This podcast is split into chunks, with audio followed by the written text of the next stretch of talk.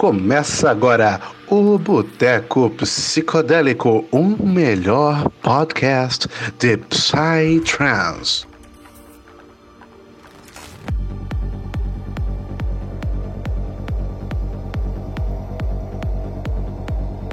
E aí, galera, tá começando aqui mais um podcast do Boteco Psicodélico, mas hoje, especificamente hoje, não é um podcast convencional aqui. Meu nome é Afonso, né? Pra quem não sabe, me conhece, quem tá lendo aqui embaixo também. Meu nome é Afonso, tudo bom? E hoje a gente tá começando mais um episódio do Boteco Psicodélico, mas é uma proposta diferente de podcast hoje. É, já tinha algum tempo que a gente estava querendo trazer uma proposta nova, agregar mais é, a cultura do Psytrance, que não envolvesse só a música em si, né? A gente trazer outras partes da cultura psicodélica. E aí, depois de algum tempo, de algumas reuniões, ideias, é, a gente decidiu trazer esse novo formato de podcast. E esse formato ele vai vir sempre com a temática. É, então, todo mês a gente vai trazer uma temática aqui no, no Boteco Psicodélico. E a gente vai desenvolvendo essa temática ao decorrer do mês. É, e ao final, a gente vai fazer esse podcast que a gente chamou ele carinhosamente de Dose Psicodélica. Inclusive, nossos ouvintes, né, vocês aí, participaram da escolha desse nome, que foi bem legal. Obrigado e... a todos. Sim, obrigado, obrigado a todos que participaram, interagiram aí conosco. Sim. E para hoje, né, para o mês de fevereiro, hoje dia 22 de fevereiro, é, a gente escolheu a temática de arte visionária, que eu acho que é um tema muito legal, muito, muito relevante, que tem tudo a ver com tanto com o Psytrance e a cultura psicodélica. E, assim, para ainda agregar mais aqui com a gente no podcast, a gente está com dois convidados, assim, de peso, né? É, tanto o Paulo, que é o Fractal Arte, quanto a Thalia. Então eu vou pedir para eles se apresentarem. É, se apresenta você, Thalia, por favor. Bem, meu nome é Thalia Massaira, para quem não me conhece, prazer. Eu sou uma artista visionária, sou natural daqui de Recife, Pernambuco, onde hoje eu tenho o meu ateliê, né, meu ateliê aqui. Eu moro aqui, trabalho aqui, vivo aqui e trabalho com arte e trabalho com arte visionária desde os meus 19 anos.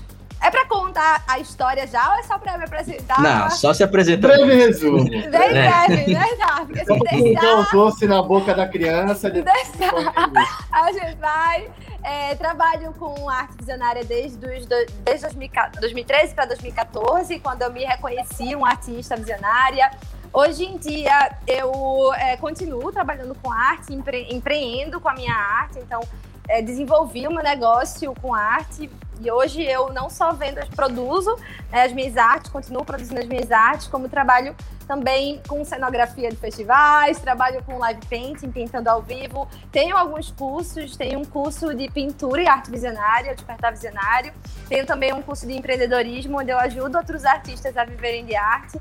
Então, eu desenvolvi aí ao longo de quase 10, 9 anos, quase 10 anos, já 9 anos, o meu, o meu trabalho, a minha produção artística, o meu negócio, e hoje eu estou aqui para poder trocar um pouco com vocês sobre esse tema que é muito especial para mim. Agradeço muito o convite, ah, me sinto muito honrada também de estar participando desse primeiro dose psicodélica. Então, quero muito agradecer. Realmente, como o Afonso disse, o Psytrance é muito mais do que música, né? É, é, a música, claro, ela é um grande pilar, mas vai muito além disso. E fico muito feliz de a gente poder estar conversando sobre arte visionária que é realmente algo muito presente dentro dessa cultura e que a gente precisa falar cada vez mais sobre isso. Então, agradeço muito e estou muito empolgada para essa conversa aqui hoje com vocês. Gente, eu adorei a empolgação da Thalia. Alguém mais adorou?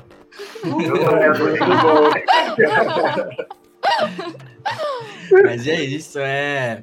E, cara, eu, eu acho que assim, é importante demais a gente ter, ter essa conversa, porque, tipo, não é todo mundo que tipo, tem contato com, com esse outro tipo de cultura, e assim, a gente trazer isso, isso à tona é, é, é algo bastante importante. E também eu queria também apresentar o Paulo. E aí, Paulo, meu querido, tudo bom com você? Fala um pouco de você para o pessoal, bem? se apresente, seu trabalho. É, para quem não me conhece, né, meu nome é Paulo Henrique, é, eu sou criador do, das artes da Fractal em Arte. É, não faz muito tempo que eu estou fazendo a minha arte, mas sempre eu fiz arte. Mas desde o início da pandemia foi quando tudo virou uma chavinha assim na minha cabeça e eu falei que eu tinha que jogar minha arte pro mundo, porque até então eu produzia, mas eu não vendia, eu não sabia colocar ela para fora, eu não sabia como mostrar minha arte. Eu tinha muita insegurança também. E no decorrer desse tempo, quando eu comecei a produzir, fui conhecendo pessoas, a Thalia é uma delas, que me ajudou muito nesse processo. É... Foi quando eu, eu dei esse restart, sabe? Tipo, me conheci como artista e falei assim, é isso. Desde o começo da pandemia. Desde então, várias coisas foram acontecendo assim que também não imaginava que foram, fossem acontecer tão rápidas. Né? É, de expor em festivais, de eu desenvolver a minha técnica num, num nível que ela está hoje em tão pouco tempo. Então, assim, hoje ter esse reconhecimento das pessoas, estar usando minha arte para o mundo, né? As pessoas tendo esse reconhecimento comigo é muito gratificante. Hum, massa, massa demais. Então, pessoal, hoje a gente vai estar tá recheado de coisa para conversar. Meu Deus do céu. É... então, então, gente, ó, vocês que estão escutando aí, eu coloquei na descrição aqui do vídeo, tá? é, o Instagram tanto da Thalia como do Paulo. Sigam lá para vocês acompanharem o trabalho deles, tá? É, eles estão bem ativos no Instagram, então vocês não vão perder nada lá. E outra coisa que eu queria dar um recado é tem uma amiga nossa, a Rebeca, a Rebeca Toledo, ela tira fotos, né, em, em festas, ela trabalha com isso. E ela preparou um álbum é, só sobre a galeria de arte lá do que rolou no Adana. Ela tirou um monte de foto lá. Ela colocou essas fotos num drive. Eu coloquei esse link aqui embaixo, tá? Aqui na descrição também. Então, se quiser conhecer um pouco mais sobre os artistas da Visionário que estiveram expondo lá no Adana, inclusive a Thalia e o Paulo estiveram expondo lá. É, ela tirou umas fotos bem legais. Então, dê uma olhada lá depois e dá essa moralzinha aí para ela. É, passando para as apresentações, como é que tá você, meu querido Edu? Dá um salve, rapaziada. Salve, salve família, como é que vocês estão? Boa noite. Eu tô deveras empolgado com esse, essa primeira edição do Dose Psicodélica. Acho que a gente vai estrear com os dois pés direitos, se a gente puder chamar assim. É, e eu confesso que eu vim para a conversa de hoje quase que cru sobre o assunto, com um ouvido totalmente preparado e a mente totalmente aberta para entender de verdade como é que funciona a, o tema da arte visionária e artes em geral. Não, vou ser sincero, não é um assunto que eu costumo estudar e me aprofundar. Então, assim, pô, eu quis muito participar é, dessa edição justamente nesse, nesse intuito. Vir com a mente aberta para aprender muito com duas pessoas que a gente já sabe que são pessoas que conhecem muito. Inclusive, ó, os dois estão com artes deles no fundo aí, ó. Você já consegue entender um pouquinho da qualidade do que, que a gente está falando, né? E antes. Afonso, Ó, eu vou dar uma passada aqui na galera que tá no chat, ó. Luca Derek tá por aí, já mandando um, um cheguei. Gabriel Filpe aguardando, mas já começou a live, bora. Júlia P, boa noite, Júlia. Arthur, parceiro, salve Arthur. Ó, ele até comentou que a Thalia viajou bastante para ir nadando, hein, de Pernambuco. Nossa, via... eu, é... viajar é parte da vida já. Ir para longe já é parte da vida. Com certeza. Ó, empolgada, muito bom. Coisa boa, rapaziada. Espero que hoje seja um assunto e seja um, um podcast muito bom. Hoje, hoje vai ser maravilhoso. E você, Roger, meu lindo, maravilhoso, como é que você tá?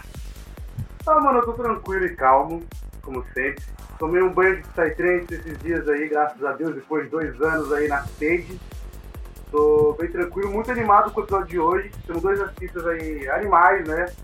porra, com uma qualidade de trabalho incrível. Eu sou entusiasta da arte visionária há um tempo já, acompanho artistas e tudo.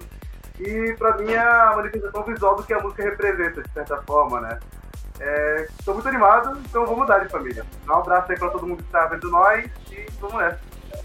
É isso, bora, bora. Gostei demais disso, dessa, dessa sua visão aí, Roger, de, da arte representando a música. Eu tenho uma opinião parecida com o que você falou.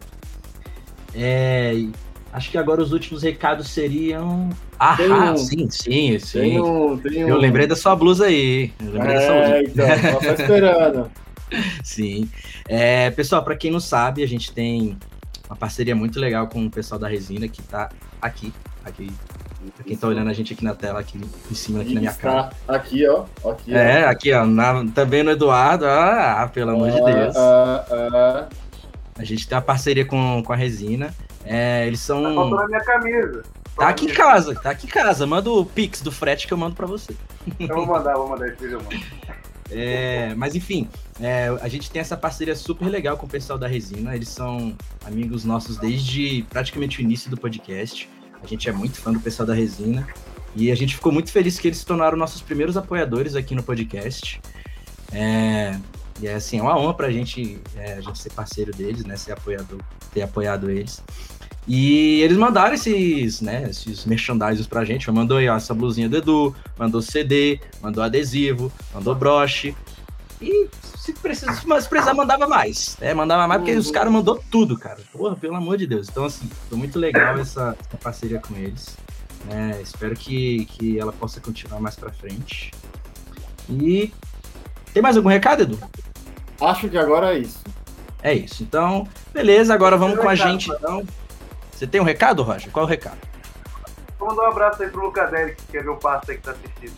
É nóis, É isso. Vamos ver. Tá salvado, hein? Então é isso, gente. Vamos começar aqui o podcast.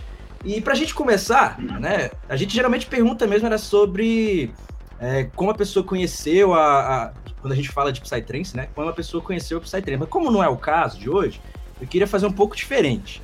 É, já que a gente já tem já dois especialistas na área, eu queria primeiro perguntar qual é a definição de arte visionária e eu já queria já até em seguida é, dar pelo menos como é que é o meu modo de ver isso, né? Porque é, eu não conheço tanto igualmente como o Edu falou e do pelo menos do que eu acompanho, né?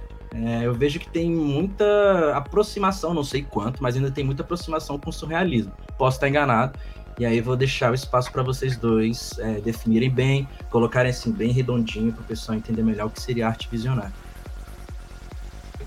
Massa. É, acho que eu posso começar conceitualizando, depois Paulo Henrique. Pode ser? Uhum. Fechou. É, bem, arte visionária existe muito, hum, existe muita confusão às vezes com relação ao que é arte visionária, muito porque não é um conteúdo que a gente encontra facilmente, né? não é uma informação que está aí muito acessível.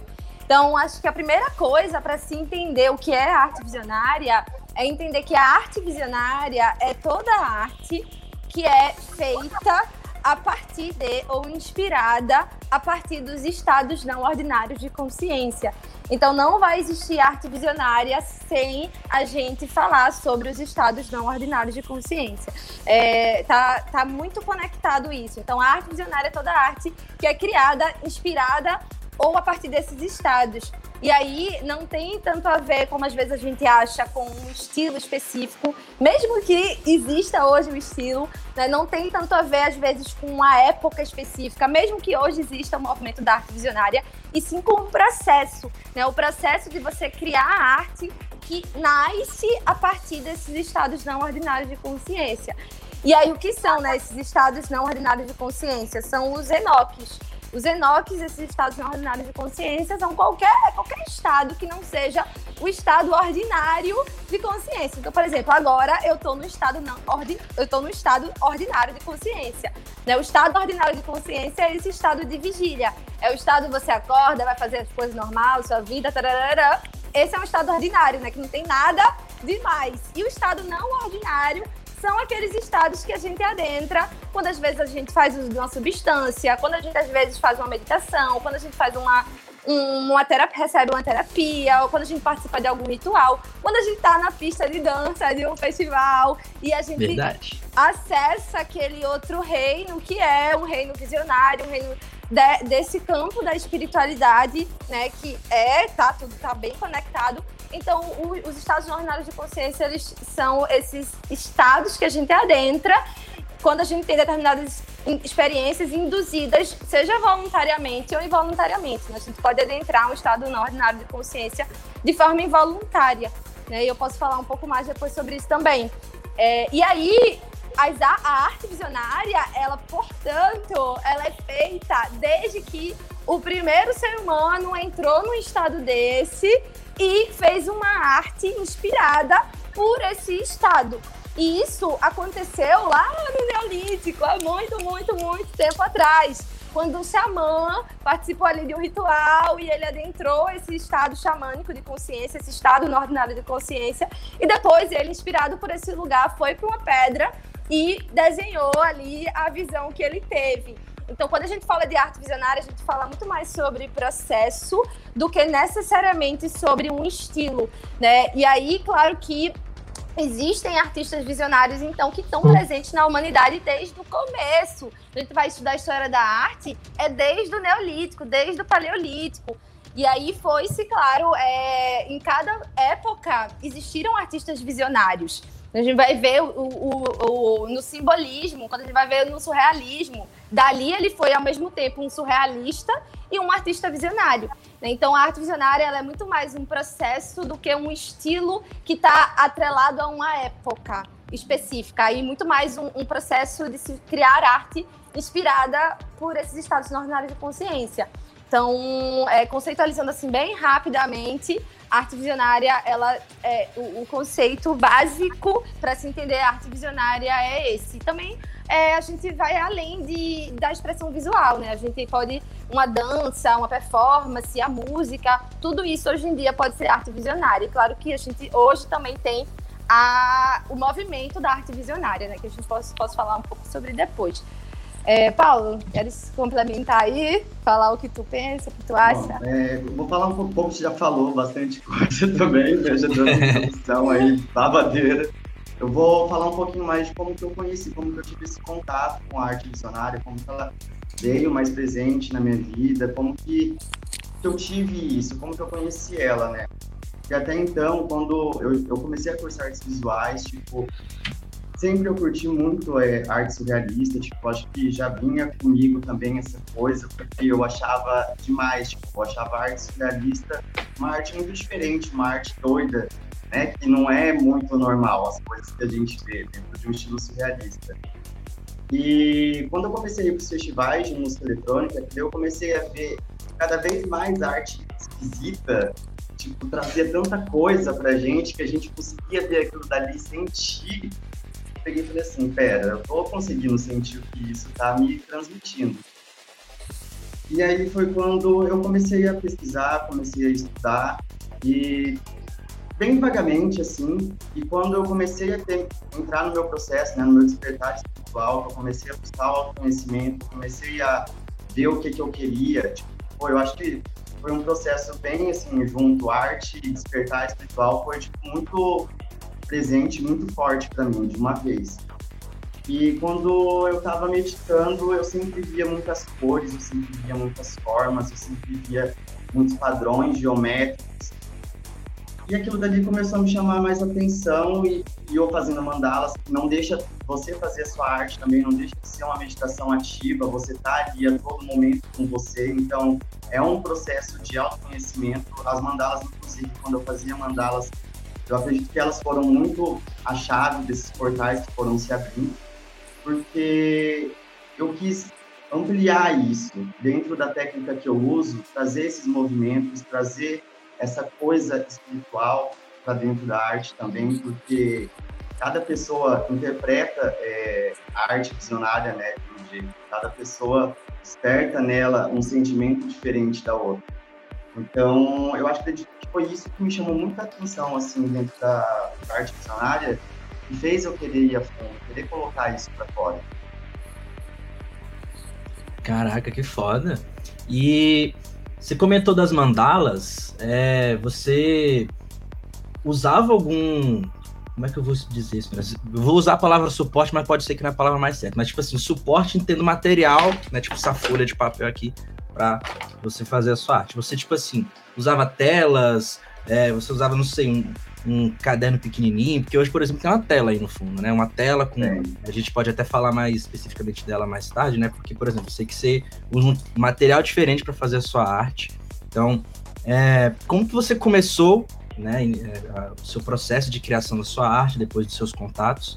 E você foi migrando para, tipo assim, não, prefiro fazer, sei lá, na tela, eu prefiro não, fazer no papel, não, prefiro fazer nessa outra área até você chegar onde você chegou hoje, que tá aí no seu quadro aí. Então, é, foi um processo bem doido assim também, porque quando eu comecei a fazer realmente minha arte, tipo, eu fazia as mandalas, e eu enxergava, além do que eu desenhava, eu já enxergava muito movimento ali em cima dela. Então eu queria sair muito do, que para mim era muito óbvio muitas vezes de, de, fazer uma mandala, mas seja cada um, cada mandala tem a sua energia, tem a sua, sabe, a sua intenção dentro dela. Eu queria fazer muito mais é, além do que aquilo, porque quando eu estava fazendo ela, ela se apresentava para mim de várias formas. Tanto que tinha, no começo eu me perdia dentro dela, tipo, eu não conseguia muitas vezes levar o processo criativo até o fim, porque eu ficava com muita informação. Até eu começar a ver, não, tipo, é isso que eu tenho que fazer, é aquilo que eu tenho que fazer, tipo, e seguindo o meu processo criativo. Eu fui descobrindo aquilo no decorrer do tempo, ela foi se apresentando para mim. Uhum. E a questão de passar, até então, quando eu comecei, eu comecei fazer em MDF. E a tela, né, tipo, fazia telas, pintava telas, só que quando eu comecei a vender a minha arte, comecei a colocá-la para o mundo, eu fazia elas, elas em MDF. E agora eu sinto que para agregar mais valor, para deixar ela é, do jeito que eu quero, ela se apresentar para o mundo, eu faço agora ela na tela porque eu consigo fazer várias outras coisas a partir dela, sabe? E, tipo, quanto maior for para mim, mais eu consigo colocar elementos dentro de uma tela do que muitas vezes ficar geralmente preso a um MDF que às vezes é pesado, tipo uma tela dessa, só em questão a relação de material. Uma, uma tela é, 80 por 60, que é essa daqui, peso dela nem se compara com um MDF de 6 milímetros, vai dar quase uns 3, 4 quilos. então, essa questão de material que eu fui colocando na balança para ver o que, que rolava, o que, que não rolava. E pra mim a tela, velho, tipo, deixa com outra cara também. Não que eu não curta, porque pra mim o material ali, a base e a arte vai estar tá nela, sabe? Só que a tela pra mim hoje é o que eu curto mais fazer. Caraca, bato fé. Eu perguntei isso porque a Thalia ela falou, né, no comentário dela que, tipo assim, não precisa ser só, tipo, a arte plástica em si para você expressar a arte visionária. Né? Por isso que eu perguntei. Que legal que você usava esses Sim. outros materiais também. E como é que foi o seu contato, Thales? Você também até falou no início do podcast, né? Que você começou bem nova. Mas como foi o seu contato? É, já que então, a, a... deu, deu dele também. É o que, é. Roger? Roger deu uma travadona. Travou geral. tá travado. tá travadão. Eu começou lá em 2000 e... 2012, 2012 eu fui na minha primeira rave. Começou assim. 2012 eu fui na minha primeira rave, inclusive tô com The First Stone. Foi muito oh, especial. Projetaço, sou Eu sonho ver, velho. Se tudo der certo em março, agora eu vou. É massa? Dois... O quê? Roger tá, Roger tá com um delay de 35 minutos. Pode seguindo, vai seguindo. É, tocou, foi um, foi um PVT, assim, foi, nem foi uma festa muito grande. E aí tocou The First Stone, foi muito especial. Uma amiga minha me convidou pra ir. Nessa época eu nem ia pra rave ainda, eu ia pra festa de música eletrônica, assim. E aí ela me convidou, vamos pra uma rave, vamos pra uma festa diferente. Ela falou, eu, bora. Aí eu cheguei lá, aí o que eu achei mais louco foi é, a liberdade, né, da festa, das pessoas estar lá. E eu nunca tinha sentido aquilo, assim, numa festa, sabe? Eu nunca tinha sentido essa, essa liberdade tão grande de estar ali, de a música psicodélica foi algo que me tocou muito. E naquele lugar foi a primeira vez que eu fiz uso de êxtase também, então foi um momento muito marcante para mim. E aí, na, na no, no, efeito né, da substância e com a música psicodélica, eu comecei a ter visões. Então eu nunca tinha tido visões conscientemente antes. Eu, e aí eu, naquele momento, na pista, dançando, sob o efeito da substância, mas nem era tanto, foi bem pouco. E com a música psicodélica, eu acessei esse campo visionário. Né? Eu fechava meus olhos e, a, e, eu vivia o processo da sinestesia, eu via a música como imagens, eu via a música como visão, uma coisa que é característica minha. Até hoje eu vejo a música como imagens mesmo. E aí eu comecei a ver imagens e eu comecei a ter a, visões ali na pista. E aí se abriu um portal para mim. Se abriu um portal muito grande. Eu comecei a sentir necessidade de rabiscar. Eu comecei a sentir necessidade de escrever sobre o que eu estava vivendo. Eu vivi um despertar, né? Sabe, o despertar espiritual, o meu acontecendo para rave. Então foi realmente um momento muito marcante da minha, da minha história. Assim. E aí E logo depois, e no começo de 2013, eu vivi um processo terapêutico de viagem astral. E nesse processo de viagem astral que envolvia cromoterapia, que é uma terapia que você visualiza cores, e aí, na viagem astral, eu acessei de vez o reino visionário. Eu, a viagem astral é você, você projeta né, a sua consciência para outros espaços. E aí eu comecei a ter visões mesmo. Eu vi, ia para uma floresta, eu caminhava por essa floresta, eu é, encontrava seres, entidades. E aí, quando eu voltava desses estados não ordinários de consciência, eu sempre desenhava, sempre escrevia. Até hoje eu, eu, eu escrevo e eu desenho né, esses, esses processos. E a minha arte visionária nasceu disso. Só que nessa época eu não sabia que isso era arte visionária. Eu só fui descobrir que era arte visionária é, seis meses depois, quando eu conheci uma artista que se chama Chris Dyer, lá no Canadá. E eu descobri que eu, eu vi a arte dele e eu, nossa, essa arte parece muito com a minha. E aí depois eu, numa livraria, achei um livro dele. Nesse livro, ele dizia que o que ele fazia era arte visionária. Aí nisso, em 2013, eu entendi que o que eu criava era arte visionária, que existia uma comunidade global de artistas visionários e foi um portal para mim, porque eu me senti pertencente a algo. E foi muito especial. E foi, foi, foi um pouco assim, né? Resumindo bastante, foi assim que eu comecei a criar arte visionária, foi assim que eu comecei a me conectar com a arte visionária. Então é algo que faz parte da minha identidade, assim, eu me identifico muito com não só a arte visionária, mas o movimento da arte visionária hoje no mundo é algo que eu sinto que realmente faz me faz vibrar, sabe? Poxa, eu faço parte de algo. É muito especial para mim. Eu Caraca, queria tirar uma dúvida aí. rapidinho antes do Afonso seguir. É, vocês falaram aí dos contatos que vocês tiveram, como é que foi o início, mas desde antes de vocês entenderem que vocês queriam fazer esse tipo de arte, vocês já tinham, desde novos, mesmo vocês já começando novos, mas mais novos ainda, esse contato e essa vontade e esse gosto e talento para fazer artes, tipo, ah, vou dar um exemplo bem besta, tá? Na escola eu gostava muito de ficar desenhando, ou em casa eu pedia para meus pais comprar uma folha de sulfite e eu fazia desenho, sabe? Porque eu, por exemplo, sou uma pessoa que se me der para fazer um desenho, eu fazer só aqueles é, hominhos de pauzinho, sabe? E um círculo. Não sou, não, não é não é comigo. Por exemplo, ah, gosto de arte visionária, por exemplo, gosto muito de, de formas geométricas, de imagens psicodélicas e tudo mais. Não gosto de consumir e de apreciar. Nunca vou me arriscar a fazer, entendeu? Mas como foi o caso de vocês? Vai lá, Paulo. eu vi até é, que ele foi então, para trás. Eu desde pequeno eu sempre gostei muito assim de desenhar. Tipo, eu era mesmo fissurado, tanto que eu acho que na minha infância eu até desenhava muito mais do que eu faço de arte agora. Tipo, era uma coisa que para mim eu tinha certo na minha vida e que era a arte que eu queria fazer, desde criança eu sabia.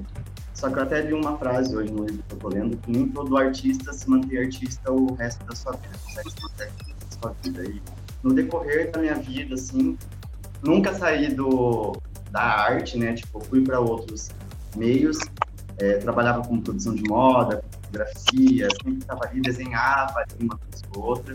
Só que eu não, não parei de desenhar. Desenhava por hobby mesmo, mas estava voltado mais para arte, mais para fotografia, edição de imagem, gostava mais dessas coisas.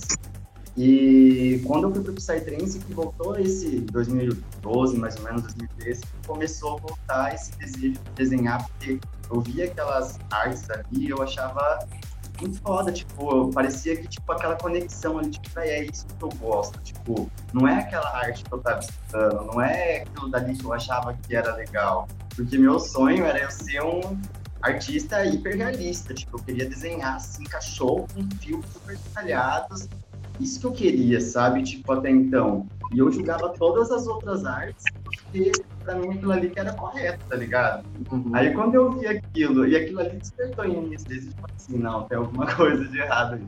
Você faz também é legal, também é pra colocar pra fora, também é pra mostrar pras pessoas. É e aí expressão, eu né? a desenvolver mais isso em mim. Mas foi um, foi um processo, assim, saca? Tipo, de você se reconhecer realmente como artista. Eu tenho uma pergunta, agora que eu não tô travando mais. Agora eu consigo perguntar. Ô, oh, coisa é, boa. Vocês acham que a arte visionária, ela é uma representação visual do Psytrance? Vocês sentem um pouco isso? Que, tipo, quando o Psy vai trazer toda a psicodelia da música, elementos e toda a arte visionária, ela também representa a, a, a representação visual de toda, toda essa cultura? Sim, eu acho que sim. Assim, o que eu, pelo menos eu vejo o som quando eu tô na pista, eu vejo, eu vejo o Psytrance em imagem. Eu, eu não pro meu processo de sinestesia, quando eu fecho os olhos, a música ela é, ela é, ela é imagem. Para mim, ela é visual, sabe? A música é visual. É até uma pergunta que o visuais, Thales fez sabe? aí, ó. ó ele Sim, falou eu- que você, tem uma pergunta para vocês. Vocês enxergam cores nos sons? Se sim, quais são as cores predominantes no Psytrance para vocês? Ou se isso muda de acordo com as vertentes, Sim. com a vertente?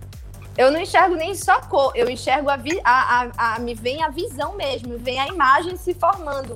Dependendo do som, o quão psicodélico ele for e o quão no estado não ordinário de consciência que eu esteja, né, nesse espectro assim, eu vejo a imagem mesmo. Então, a- o som ele vem vindo para mim em cor, em imagem, em forma. Então, eu tenho muitos relatos assim de visão que dá para trazer daqui a pouco, porque eu já vi cada coisa em pista assim que eu fecho os olhos e eu tô no outro mundo mesmo, assim, eu pinto, eu gosto, eu gosto de pintar enquanto eu tô ouvindo, porque o som, ele é matéria, assim, para mim, ele é muito visual, e isso é um processo de sin- sinestesia, né, é você, é, é ali, você tá ouvindo, só que você vo- ouve imagem, e eu, eu acredito sim, Roger, que o Psytrance, ele, o- arte visionária tem a ver com essa, hum, esse visual mesmo do.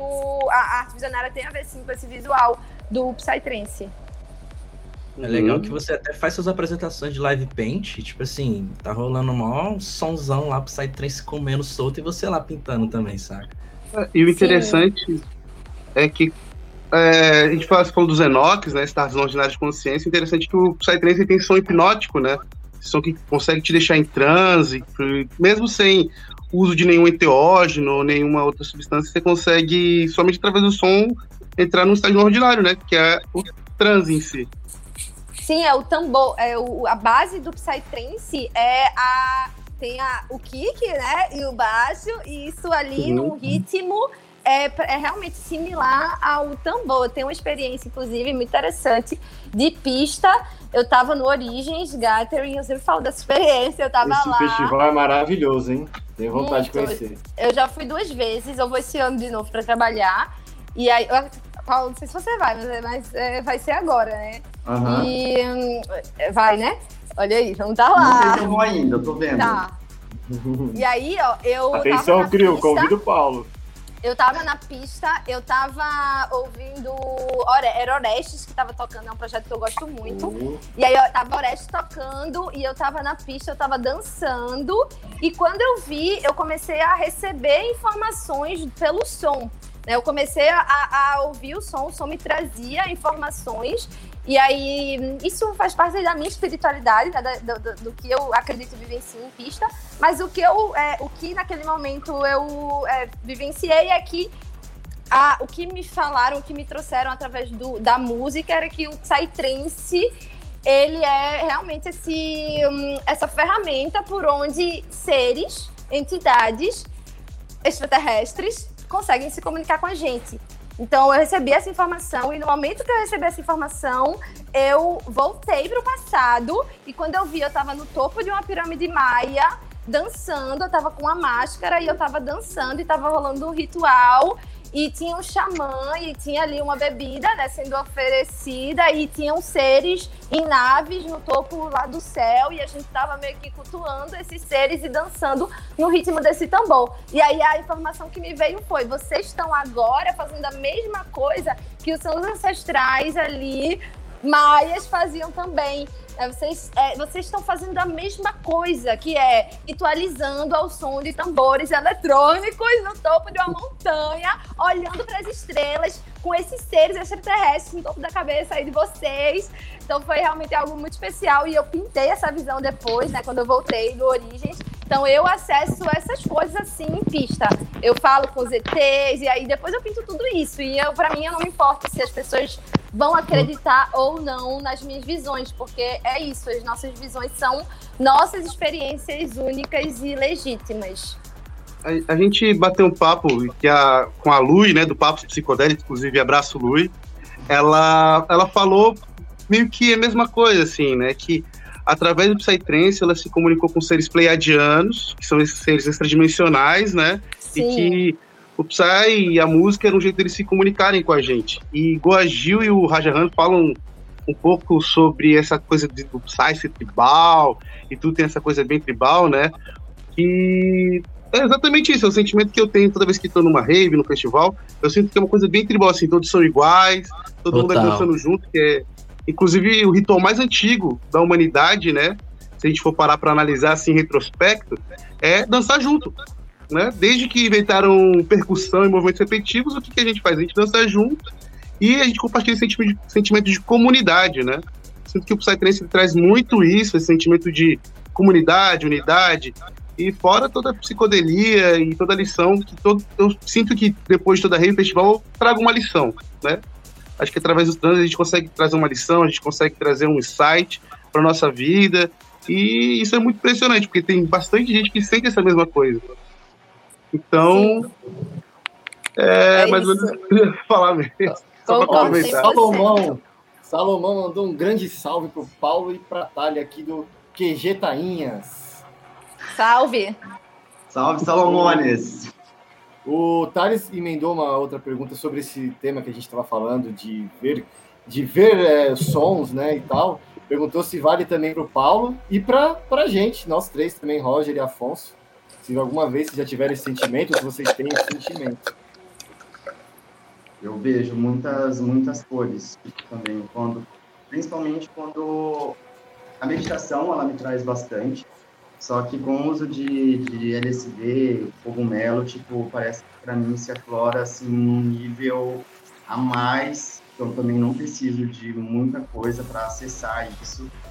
É...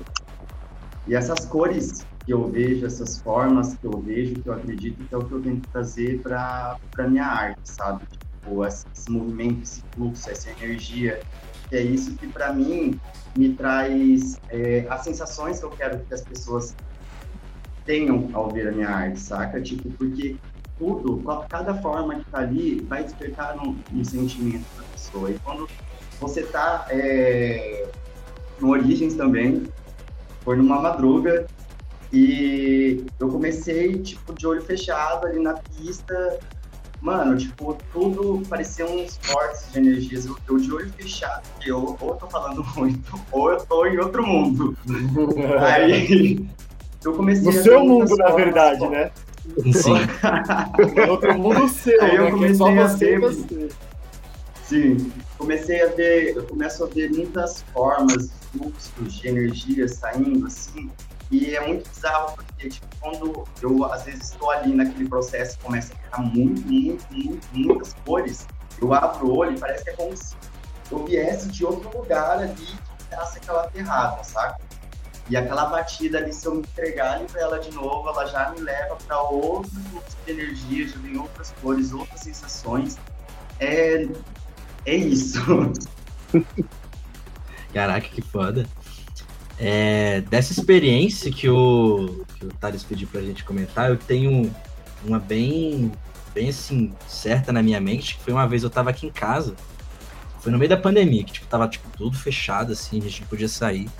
E, tipo, eu sentia muita falta de ver meus amigos, a gente é bem próximo. E aí a gente fazia, tipo, chamada no Discord e ficava conversando. Aí teve um dia eu tava bem, bem mal mesmo. Tava eu conversando com os meninos, mas eu tava bem, tipo, mal. Aí a gente, né, eles, inclusive esses, esses, amigos meus são os que vão pra rave comigo, né? Então a gente bota Psytrance o dia inteiro pra escutar. Aí esse amigo meu, Moisés, né, tipo, a gente tava conversando, ele, tipo, viu que eu tava, tipo, é, é, mais, tipo, calado na hora, e, tipo, ele colocou uma música. Essa música, ela se chama é, Nirvana, do Fader, só que foi o remix do Shiva Tree, especificamente. Aí, tipo assim, ela tocando, inclusive eu sou muito fã dessa música, né, já deixando já aqui claro. Né? Ele colocou essa música para tocar. Aí, tipo, eu fui concentrando na música e ela tem um drop, nossa, muito bonito no, no meio dela. Que, tipo, ela tem um mantra e a quem canta esse mantra é a Melisha, aquela cantora de Psytrance, que faz participação em um monte de música, tem uma voz maravilhosa. Depois escutem essa música, vocês terem certeza, que é maravilhosa. Aí, tipo assim, todo aquele sentimento ruim que eu tava tendo naquela hora, tipo, foi saindo, sabe? Quando, tipo, foi fazendo aquele build-up.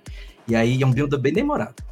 Aí, tipo, foi, eu fui sentindo, tipo, uma sensação de alívio naquela hora, que, que foi é, emergindo. tipo assim, quando chegou no ápice, nossa, velho, mas foi lindo aquela hora, tipo...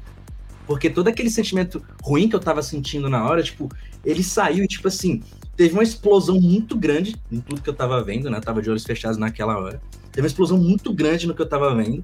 E, tipo assim, o que eu conseguia ver depois daquela explosão era um monte de pena de pavão caindo assim na minha frente. Eu falei, caralho, moleque. Que lindo! Caralho, que viagem. Tava muito lindo, velho. Tava muito que lindo. lindo. Nunca vi tanta, tanta pena de pavão tão maravilhosa, velho. Aí, que tipo assim, massa. assim, depois dropou e a música continuou, eu abri o olho. Aí tava o Moisés perguntando, Afonso, você tá bem? Aí, tipo, caraca, mano, você não tem ideia do que aconteceu. Eu contei essa história pra ele. E aí essa foi a experiência mais vívida de, desse, desse momento, de ver cores, sentir cores, a sinestesia com a música. Que massa. Você, Roger, já teve alguma experiência boa assim? Eu? É. Cara, uh, várias. Uh, teve uma vez que eu. Enfim, eu estava na minha residência, no estado de Enoch, digamos assim. uh, Aí eu tava escutando um Forest, cara. Parei, botei meu fone, pá, que eu gosto de botar meu fone, tem uma, uma meditação com Psytrance, pá, fecho meu olho, pá, e deitadinho ouvindo, né? Aí tava ouvindo uma track do Norte, do Nautilus, Everglade Live Forms, que é um Forest muito bom. E, cara, aí eu fechei com o olho fechadinho ali, mano, comecei a, a ver uma fauna completamente psicodélica e uma flora também. Com uhum. bichos pulando entre árvores e tudo muito colorido é, foi uma sensação de. E encontrei isso, cara, inclusive na. Uma coisa parecida na arte do Michael. Esqueci o nome dele, agora é um artista visionário também. Michael Divine. Divine. Isso, esse mesmo. O bicho é um monstro, assim, eu acho muito louco. E é, foi mais ou menos aquilo ali que eu, que eu consegui experienciar, saca? E depois dessa noite que eu tive isso, é, eu senti que tava tudo bem. Tava passando uma fase meio difícil da minha vida, o Afonso sabe. E, cara, depois que eu vi isso, eu me centrei, voltei para mim mesmo e consegui seguir em frente, sabe? Uh, o Psytrance, ele conseguiu, a psicodelia conseguiu me tirar essa tristeza, essa angústia e me abrir os olhos para uma nova perspectiva de caminho. Foi a partir desse ponto aí que eu comecei a declarar a psicodelia como a minha religião. Que lindo. E foi um momento de cura, cara. Eu acho que realmente o Psytrance e toda a arte que ele envolve, ele, ele é totalmente curativo, sabe? Eu concordo. Eu concordo Teve demais. Uma, uma pequena. Não é, acho que a de vocês é bem mais tocante, mas é, a minha foi no universo paralelo, no penúltimo. Foi no penúltimo. É, na virada do ano, eu peguei a noite com o Boris, que é uma noite meio tenebrosa, mas ao mesmo tempo não se compara com o Psytrance, mas é psicodélica de uma certa maneira, até porque ele tem Boris Brecha? Boris Brecha. Porra. Ele tocou, na, ele tocou no dia primeiro, no dia 1 de janeiro, das duas, das duas às quatro e meia da manhã. E na Bahia, a Tyra, que tá ali pertinho, sabe, sabe bem. O dia começa bem mais cedo do que aqui em São Paulo, no sul e tudo mais. Quatro da então, manhã assim, aqui já tá amanhecendo. Quatro e meia exato. aqui já tá amanhecendo. Então, assim, quatro e meia, quando ele tava acabando o set dele, já tava começando. O sol já tava abrindo. E era um puta dia lindo um puta dia lindo. E aí a gente ficou mais um tempinho ali e foi para o main floor, porque tava começando altruísmo. Era coisa de cinco e pouco da manhã. Cara, o céu tava de uma maneira, tô até arrepiado aqui falando. O céu tava de uma maneira meio laranja, meio rosa. Tem até um vídeo que a gente postou no conteúdo eletrônico. Depois eu vou resgatar e colocar nos comentários. É... Eu tava numa sensação de felicidade tão grande então, assim, o Afonso e o Roger falaram que eles estavam num momento meio difícil. No meu caso, era totalmente o inverso. Eu já estava numa sensação de felicidade tão gigantesca que naquele momento eu conseguia olhar toda a, do, caminho do palco do Up Club até o main floor, tem várias artes, artes do festival, artes que as pessoas vão fazendo e tudo mais. Eu vi tanta coisa e eu me conectei com tanta coisa juntando com o nascer do sol que é uma experiência também incrível, incrível. Foi uma experiência assim, de felicidade, não só a felicidade de pista daquele, daquela euforia, mas felicidade de viagem, uma das mais incríveis da minha vida, tanto pelo visual da natureza quanto pelo visual das pessoas, feito através das artes. Foi esse é o meu relato. Não tive nada de, por exemplo, escutar o som, como escutar o som, não, ver o som, ver cores, não, não é muito que eu tenho, mas eu tenho essas sensações de artes realmente visuais. Essa, esse é o meu ponto de vista e a minha, a minha sensibilidade. Caramba, isso foi bem especial, velho. Eu tenho muita vontade ainda de ir no, no universo paralelo, velho. Eu não tive a chance, se tudo é certo, eu... esse ano. É, esse ano a gente vai, hein, Roger? Esse ano a gente vai. Pô, esse ano tá, tem que rolar, mas, pô, a vontade pro universo paralelo, se perguntar pra todo mundo, acho que todo mundo tem. Teve uma pergunta muito legal aqui do chat, que é a, a Camila França, eu acho. Maria França perguntou. Gostaria de saber se nesses diferentes estados não ordinários vocês identificam padrões de imagens. Eu achei muito legal essa pergunta. Uhum. É, Sim, sim. Inclusive tem um estudo, a tese do Antar Mikos, que é um grande pesquisador. Ele é PhD em arte visionária, ele é brasileiro, vale a pena depois, quem tiver interesse em aprofundar no assunto, ler essa tese dele. E ele escreveu uma tese sobre arte visionária e ayahuasca e sobre padrões é, de imagens que apareciam não só nas visões de uma pessoa, mas na visão, na, na visão de várias pessoas que vivenciavam esse processo de adentrar nos estados não ordinários de consciência. Então é como que é, é como se existissem padrões de imagens, figuras, padrões que se repetem na, quando a pessoa está adentrando o estado não ordinário de consciência, existem essas figuras que se repetem. Então, esse é um ponto. Outro ponto é o estudo, a teoria do inconsciente coletivo, né, do Carl Jung, que é muito interessante também, que ele diz que o, existe um inconsciente coletivo, existe um espaço onde a, existem símbolos e arquétipos que são comuns a toda a humanidade. Então, quando a gente adentra esses estados não ordinários de consciência, é como se um, é como se a gente estivesse adentrando um lugar que é simbólico e comum a mais de uma pessoa do que só você. Né? Então, às vezes é natural duas pessoas é, terem visões parecidas, ou duas pessoas verem padrões similares nos espirais, né? As é, é, é, vórtices de energia, coisas do tipo. Então, é, existem esses estudos, assim, acho muito interessante. Eu, particularmente, gosto muito desse estudo dos símbolos.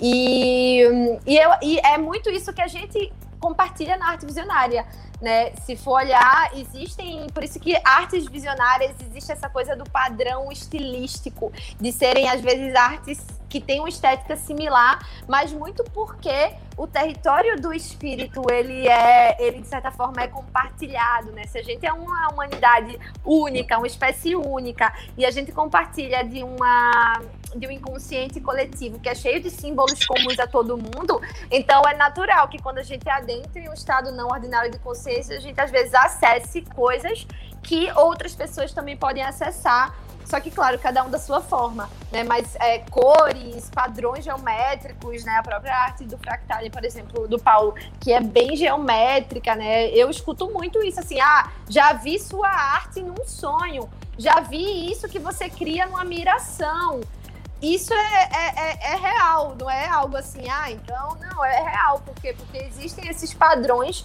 que são comuns, essas figuras que são comuns a, a, a, a mais de uma pessoa, né, a humanidade em si.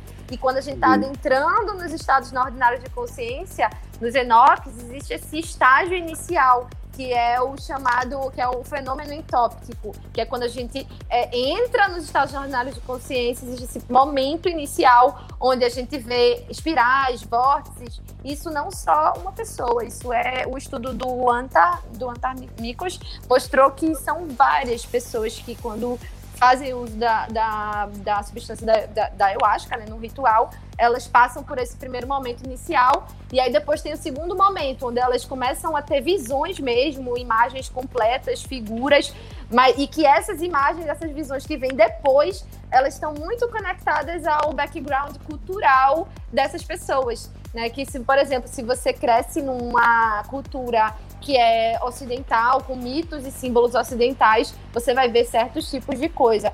Se você é, cresceu no background com a cultura oriental, com mitos e símbolos orientais, você vai ver outros tipos de coisa. Então, as nossas próprias visões, elas também estão muito conectadas à, à cultura que a gente tá, a qual a gente pertence. Isso é interessante, é, falando um pouco de inconsciente coletivo, né? O falou e tal que as pessoas elas veem a mesma coisa. No hinduísmo tem um, um bagulho chamado rede de Indra, né? Não sei se vocês já ouviram falar.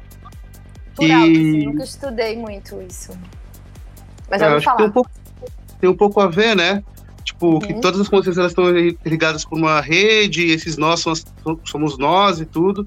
Então, acho que nesses Enox a gente consegue acessar esse estado vibracional, que é, acho que o que impede muito da gente acessar isso ao ego, né?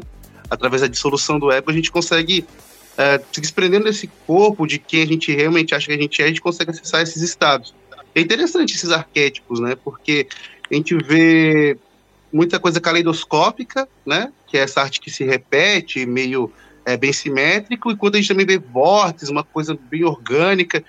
Então é bem interessante essa, essa relação entre os povos, que todos veem basicamente coisas parecidas, certo? Mas ao mesmo tempo únicas. Eu acho Sim. que a interpretação de cada um daquele, daquela visão vai ser diferente. Não sei se vocês concordam com isso. Concordo. O que me chamou a atenção, inclusive, na fala da Thalia, foi é, o fato da cultura também, da pessoa estar ligada com o, o processo que ela vai ver as coisas nesses estados, né? Eu digo isso muito pelo... Tem um artista visionário, o Pablo Amaringo, que, tipo assim, é, o bicho... Ele é peruano, se eu não estou enganado, acho que ele é peruano, sim. E as artes que ele faz têm muito a ver com as, é, as florestas aqui da América do Sul. Tem uma, inclusive, que eu tô olhando aqui para ela, que foi do, do post que eu fiz aqui pro Boteco. Eu acho eu piro demais nessa arte, velho. Depois que quiser olhar, a gente fez um post lá no Boteco. Mas, tipo assim, é, essa arte, nossa, velho, ela, ela é maravilhosa, sabe? Tipo, ela traz é, entidades, deuses, e ele mistura tudo isso com é, é, as, a, a fauna, a flora das florestas é, tropicais, floresta amazônica, tipo assim, eu piro muito, velho, eu piro muito. Quando eu fui é, pesquisar sobre é, ayahuasca, que eu consagro a ayahuasca hoje em dia, é, eu fui, tipo, ler sobre, tem um site maravilhoso, que é o site do, do- da- das meninas do Girls in Green, e lá, tipo, fala bem bonitinho sobre é, ayahuasca, e lá tem uma parte, né, quando eu tava lendo, falava sobre o Pablo, foi lá, inclusive, que eu conheci sobre, sobre ele, sobre o trabalho dele. Aí eu fui lendo aqui, eu fiquei, caraca, velho, mas que foda, mano, tipo, o cara é, trazer a ayahuasca, que é da cultura também aqui da, da, da América do Sul, para a arte dele, e aí representar isso nas telas dele. Eu, eu fiquei muito de cara com isso. Acho que ele tem, fundou até uma escola também é, é sobre isso. Então, tipo, quando a Thalia, a falou sobre isso, eu fiquei só lembrando do, do Pablo nessa hora que ela, ela comentava. Sim, com certeza. Muito massa. O Oscar quer fazer a participação aí? É, tem- É, ele o tá aqui participando. Tem uma pergunta. o meu tá ali em cima, ó. O meu gatinho ali, ó, dormindo. Ascov. Tem uma pergunta aqui muito. Na verdade, tem umas perguntas que eu tô só separando pro melhor momento, mas tem uma aqui que é legal, que a gente fala um pouco do início da, da, da trajetória de vocês, que é da Camila. Gostaria de saber como foi para vocês esse despertar dentro do âmbito familiar. Se foi tranquilo, se rolou aceitação e tudo mais. Acho essa é uma pergunta muito boa. Sim. Quem quiser começar. Paulo, quer ir? O Ascov começa. Vai lá. Então, é, no meu caso, tipo, foi bem uma coisa assim, tipo, quando eu comecei a fazer, quando eu comecei a criar as, as artes, eu estava num processo, né, começo de pandemia, bem no início da pandemia, e era assim, ou eu ia viver da minha arte, ou eu tava sem emprego. Então, eu vou unir o útil ao agradável ser feliz, tá ligado? Cansei já, vai ser isso daí. Então, é, partiu de mim fazer isso, tipo, de querer fazer isso dar certo. Porque eu já estava morando sozinho, que até, hoje eu tô morando em Londrina, né? Antes eu estava morando em Florianópolis. Eu morei seis anos em Floripa. Aí, tipo, no, no começo da pandemia foi quando eu tinha perdido meu emprego, que eu trabalhava numa loja de óculos, eu era gerente. Que eu comecei a, a realmente fazer minha arte. E, tipo, a minha mãe realmente, quando eu comecei até, quando eu fui, né, pra, pra começar a fazer faculdade, eu lá, eu era bolsista, eu fui lá pra escolher o curso que eu queria, tipo, dava pra vários cursos, eu fui lá escolher artes visuais, minha mãe queria dar na minha cara, né? Tipo, como assim, velho? Aí eu peguei e falei assim, é isso que eu quero. Aí eu comecei a fazer artes visuais, só que eu não me encaixava assim dentro do curso, porque eu tinha aquela coisa comigo, tipo, sabe, como que eu vou viver de arte? Eu já tinha esse bloqueio dentro de mim. E quando eu perdi o meu trampo, então me vi fazendo aquilo dali, eu voltei toda a minha energia naquilo, fazer a minha arte, e minha família viu dando certo, hoje, mano, eles apoiam super, tá ligado? Tipo, não teve muito. É... Como que eles falarem sobre isso. Só que assim, tipo, é igual eu até falava pra Natália, é fluido, né, amiga? Mas tem que ralar mesmo, tá ligado? Pra fazer dar certo. Mostrar, mostrar que você realmente quer e que você quer fazer o negócio é. dar certo, né? Senão não tem, como, não tem segredo. Você pode Sim. escolher medicina. Se você também não mostrar que você, você não, quer. Dava lá direito, dava outros cursos assim, sabe? Tipo, é. eu fazia mais mas achava que eu ia ser professor. Mas aí quando eu falei que eu ia fazer artes visuais, tipo, ela olhou assim pra mim, tipo, né? Você tá maluco? e você, Tara, como é que foi? No meu caso, isso faz um tempo já, né? Faz, é, foi quando eu, eu.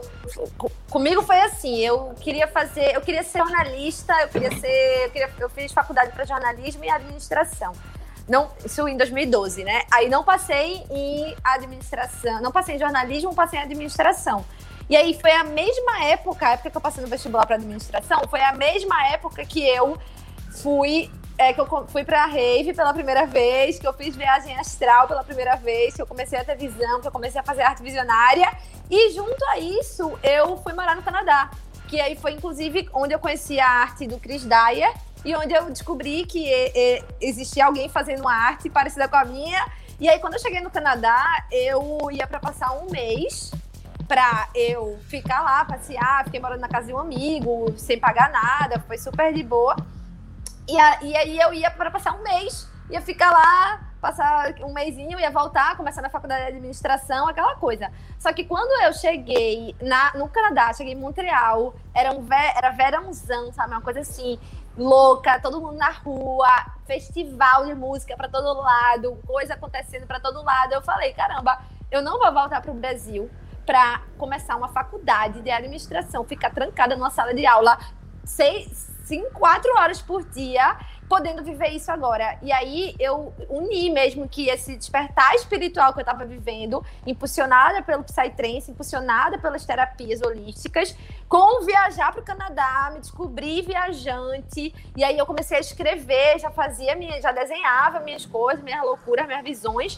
E aí nesse período eu falei para minha mãe assim, mãe, eu não vou voltar para casa não, ó, desculpa, mas assim, eu vou ficar aqui para sempre, achei meu lugar no mundo, Canadá.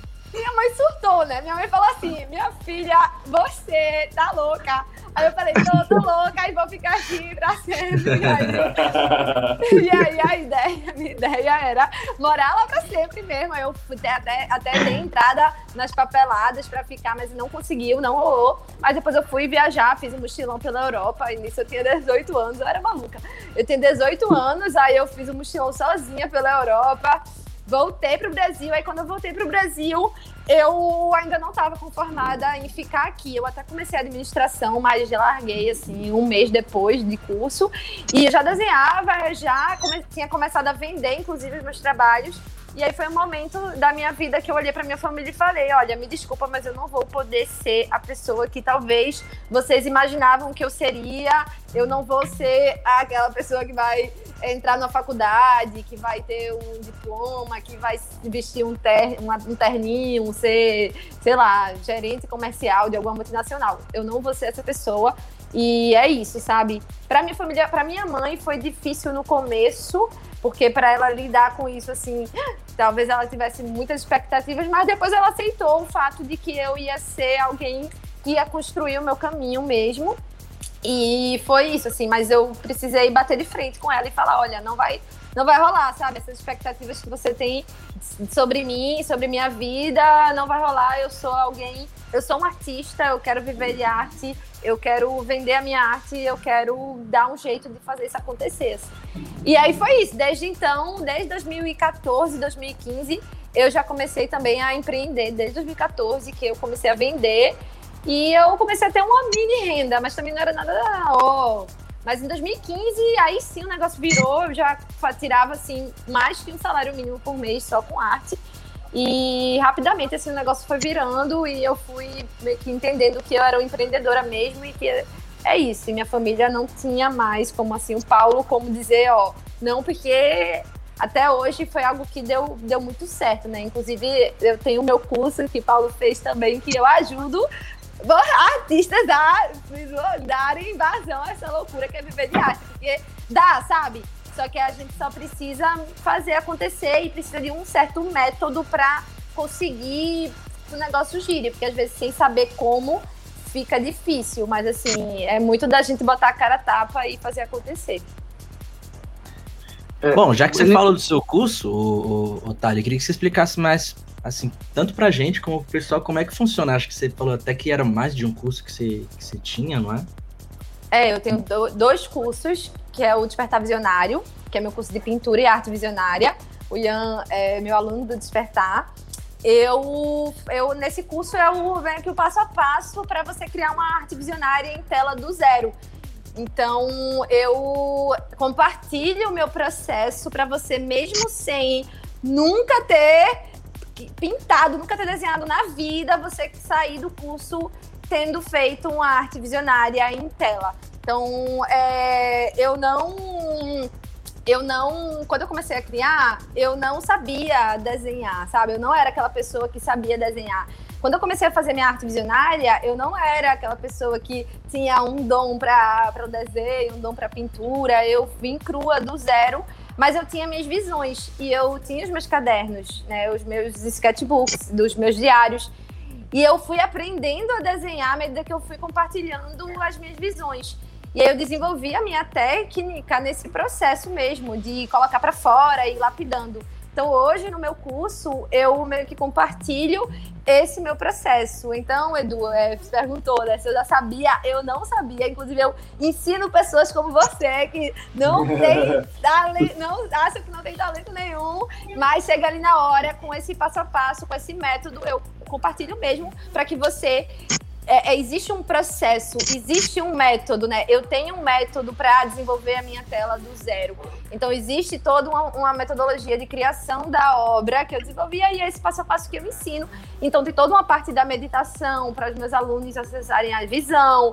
Depois, tem a parte do projeto, para criar um projeto de tela para depois a gente começar a pintura. E aí, na parte da pintura, eu compartilho o passo a passo mesmo, né? Como pintar com tinta acrílica numa tela, como pintar com tinta óleo numa tela. Como que você, é que pigmentos, que camadas, que cores, para você chegar nos efeitos que vão retratar a sua visão, né? Não porque vai ser uma coisa plástica do estilo, mas também existem técnicas e ferramentas específicas que vai fazer você fazer as auras, os brilhos, as transparências. E aí eu compartilho tudo isso. Esse é o curso de pintura e aí tem o curso de empreendedorismo também, que é eu criei esse em setembro de 2020. Acredito que foi em setembro de 2020, foi a minha primeira turma do que Paulo participou da primeira turma do Venda Sua Arte, que é, foi o meu processo de olhar para o meu mercado, ver que tinha um arte. Eu já vivia de arte, eu já sabia vender pelo Instagram, eu já sabia, eu tinha um negócio já, né? Eu já tinha uma boa renda só com arte, um método de vendas. E aí eu olhei para o meu mercado e eu vi um monte de artista começando, um monte de artista que queria viver de arte, mas que faltava ainda é, ainda faltava certas técnicas que eu tinha. E eu falei, pensei assim, ó, vou fazer um curso aqui que vai ajudar esses artistas a conseguirem vender suas artes, conseguirem viver de arte, porque eu não quero viver de arte sozinha. É, é, pra mim é muito isso, assim, eu não, não tem graça alguma eu viver de arte sozinha, ficar lá vivendo de arte sozinha no mundo, né? Tipo, não, se eu quero criar uma comunidade, eu, hoje é, é, essa comunidade que os cursos eles vão criando, para que a gente possa é, criar uma cultura nova onde seja possível você viver de arte quando você tem método, quando você tem, é, consegue criar processos, quando você entende é, como usar a sua comunicação, não só para vender, né? A venda é uma parte do seu negócio de arte, mas para que você consiga realmente criar algo no mundo que vai. Você vai conseguir estar ali compartilhando quem você é e a sua mensagem, e você vai receber uma remuneração por isso, como artista. E isso é o seu negócio. Né? Então, o Venda Sua Arte ele é, pra, ele é um curso para que ajuda artistas a criarem seus negócios de arte para que eles possam viver de arte. Então é por aí. Caramba, que massa. Aí, ó, que tem uma amiga que comprou o curso, quando mostrei o seu livro de live painting, nadando era o máximo. Falamos tanto sobre que fiquei com uma puta vontade de assistir. Que Inclusive, para quem quiser participar do seu curso, como que faz, Tara? Tá no seu. Eu vou abrir as inscrições. Não, eles são turmas. Então eu vou hum. abrir as inscrições eh, agora no primeiro semestre para os dois cursos. E aí eu aviso tudo pelo Insta. Mas assim, é provável que em abril eu vá abrir as inscrições para o Despertar Visionário. E é, por aí também eu vou abrir as inscrições para o Venda Sua Arte. E os cursos, eles duram quanto tempo de média? Tipo, sei lá, seis meses? Você fica, sei lá, três meses? É, você tem aulas com, com, com os pessoal, tipo assim, você e eles aqui, como a gente está fazendo agora? Ou eles são gravados numa plataforma? Então, o Despertar Visionário é um curso que hoje dura dois meses. E ele é composto de aulas ao vivo mentorias ao vivo, aulas ao vivo, onde eu compartilho, é, tem a parte teórica e a parte prática. Já o Venda Sua Arte, ele é um curso todo, hoje em dia tá todo, é todo gravado. Eu tenho uma plataforma que é a comunidade das sementes visionárias, e aí lá estão todos os meus cursos, inclusive. E aí o Venda Sua Arte, ele hoje em dia é todo gravado, são 30 horas aula, o Venda Sua Arte, e a gente tem mentorias ao vivo também no Venda Sua Arte uma vez por mês, uma vez por semana, durante a duração do curso, que é em média cinco semanas a seis semanas. Mas assim, é, muito provavelmente eu também vou estar agora, nesse primeiro semestre, agora em março, março, abril, trazendo algumas outras possibilidades para aprender comigo. Então, a, além do curso, eu vou estar facilitando algumas vivências específicas, workshops específicos e pontuais para é, pessoas que queiram criar arte visionária e desenvolver sua técnica de pintura sem precisar esperar até abril para fazer o despertar visionário. Então é provável que agora em março eu tenha, eu lance um, um projeto desse de workshop e aí você vai ali rapidamente já pegar teoria e prática sem precisar esperar que eu abra as inscrições para o despertar. Bota fé, uhum. bota fé. E é muito difícil você conciliar sua vida, tanto pessoal como profissional, e o fato de vocês também exporem é, é, nas redes, isso aqui eu acho é até legal fazer a pergunta direcionada para os dois, inclusive, tanto para a Thalia quanto para o Paulo. Tipo, como que essa conciliação de vocês terem, tipo assim, pô, durante a semana eu vou produzir assim, e aí no final de semana eu sou chamado para ir numa festa, exponho o meu trabalho de N formas diferentes, né? Pode ser expondo, como vocês fizeram na Galeria de Arte do Adana, pode ser numa live paint, como vocês também fizeram no Adana. Como que é essa conciliação, organização de horários, rotina, é, até mesmo inspirações para vocês terem também, né? Já teve algum bloqueio já durante é, algum tempo, vocês não conseguiam produzir, conseguiram sair desse bloqueio? Acho que eu falei muito. Vai lá, Paulo. Pode ser você primeiro. É, no meu caso, bem, é difícil, assim. É, não vou dizer mentir, falar, é super fácil, eu dou conta de tudo. No ano passado, inclusive, eu vivi um processo de chegar no burnout, de tanto trabalhar. É, para mim é muito desafiador conciliar vida pessoal com vida profissional, porque nesse rolê de viver de arte, a gente trabalha muito. Eu trabalho muito, muito, muito. Não só produzindo as artes, como dando as aulas então eu termino tendo uma rotina bem puxada, e aí tem os eventos. Quando tem evento, é isso, tem que conciliar com o projeto de ateliê, e aí tem que entender se, ah, então não vou conseguir pegar nenhuma tela, não vou conseguir pintar nesse momento que eu estiver aqui, mas eu vou começar uma tela lá. Então você começa meio que. Você tem que criar uma agenda, um calendário que abrace tudo que você faz. Né? E aí tem que pensar no longo prazo. Hoje em dia eu penso no, assim, até julho eu já sei mais ou menos o que é que vai acontecer na minha vida, sabe? Tipo, em quesito de evento, em quesito de possibilidade de curso. Então eu olho pro meu calendário assim, primeiro semestre, porque não dá, é muita coisa e às vezes fica puxado. Então eu, tô, eu comecei o ano pegando leve comigo, eu fazia live toda semana no Insta. No ano passado foi bem, eu fiz eu lancei muito, é, abri muitas turmas do meu curso. Então hoje em dia eu tô tipo, vai, vai com calma, porque não precisa acelerar, tá de boa, sabe? Esse ritmo assim mais suave. Aí agora eu já vou viajar em março, já vou pro Origens. Eu, por exemplo, eu tava no Adana, né? A gente expôs, eu e o Paulo, junto de outros artistas, na Visionarium, lá na Galeria de Arte Visionarium no Adana. E aí é isso, a gente ó, passou o ano novo ali, aí volta, e aí já, ah, não, tem, ó, o que, que pode, onde o que pode expor. Então você meio que concilia a sua vida de evento junto com a sua vida de produção, assim como também são os músicos, né? Por exemplo, aqui as né, que tocam aí estão o tempo todo tocando, tem que ter um calendário mesmo, uma organização de ateliê de produção para que você consiga manter a sua produção artística, né? Porque senão você, que é o mais importante. Então hoje a minha prioridade é a minha produção artística. E aí vão ter os cursos, vão ter os eventos, mas eu preciso estar tá produzindo. Então talvez eu abra menos turmas, talvez eu viaje menos, tudo para que eu consiga fazer mais arte, estudar mais também, né? Tem que estudar. Não dá Importante. só pra ensinar é, sem falando... estudar o negócio capenga. É, falando de arte, de, de tudo isso, é, eu queria saber de vocês dois, vamos dando um pouco de assunto rapidinho. Como é que é o processo de criação de vocês? Como é que vocês visualizam o que vão criar? Qual é o processo? Vocês fazem uma meditação? Vocês entram em Enoch? Como é que funciona? Posso falar meu? Mas começa, bora? É... eu já falei demais. Fica à vontade, casa é sua. Tô falando eu... demais já. O meu processo criativo ele é assim, ele se deu a partir bastante das minhas visões mesmo, tanto de experiências é, psicodélicas, tanto de meditações que eu fiz, que eu faço. É, hoje não medito sempre para desenhar, tipo, essas visões vêm em mim, assim, tipo, vem, sabe? Mas eu gosto também de meditar para eu poder sentir, para eu poder me concentrar mais, até para poder me concentrar, eu gosto.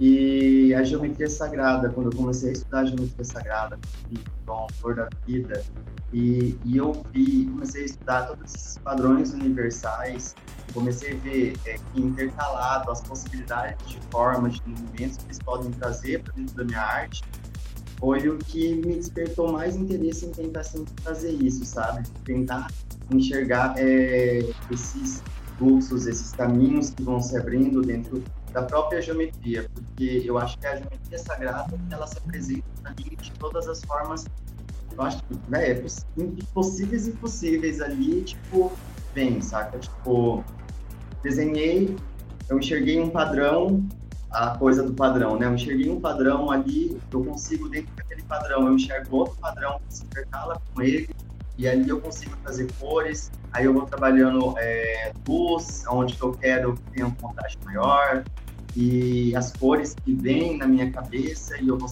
intercalando, eu não tenho muitas cores para poder trabalhar, até parece que tem bastante cores ali, mas são só seis cores que, que eu trabalho, então é mais nesse, eu sigo esse fluxo mesmo, dentro da geometria sagrada, dentro desses movimentos, porque tudo para mim ali, tipo, principalmente dentro de um cubo de Metatron, dentro de uma, dessa forma geométrica, desse, dessa geometria, eu consigo tirar várias formas, vários padrões, várias ideias. É, isso é interessante. Inclusive, na, na pintura que está atrás de você, dá para reconhecer um pouco desse padrão da árvore da vida ali, né? Da cabala e tudo. Sim. Ó, tem uma pergunta legal aqui, meus grandes amigos da conteúdo eletrônico, que é outra página que eu faço parte. Aí são os brabos, hein? São os brabos, hein? Abraço aí. É, deixa eu, deixa eu. Quase que eu perdi aqui, ó. Se tem alguma vertente que vocês mais gostam de ouvir enquanto pintam, acho que faz um pouco parte da, da pergunta do processo criativo, né? Sim.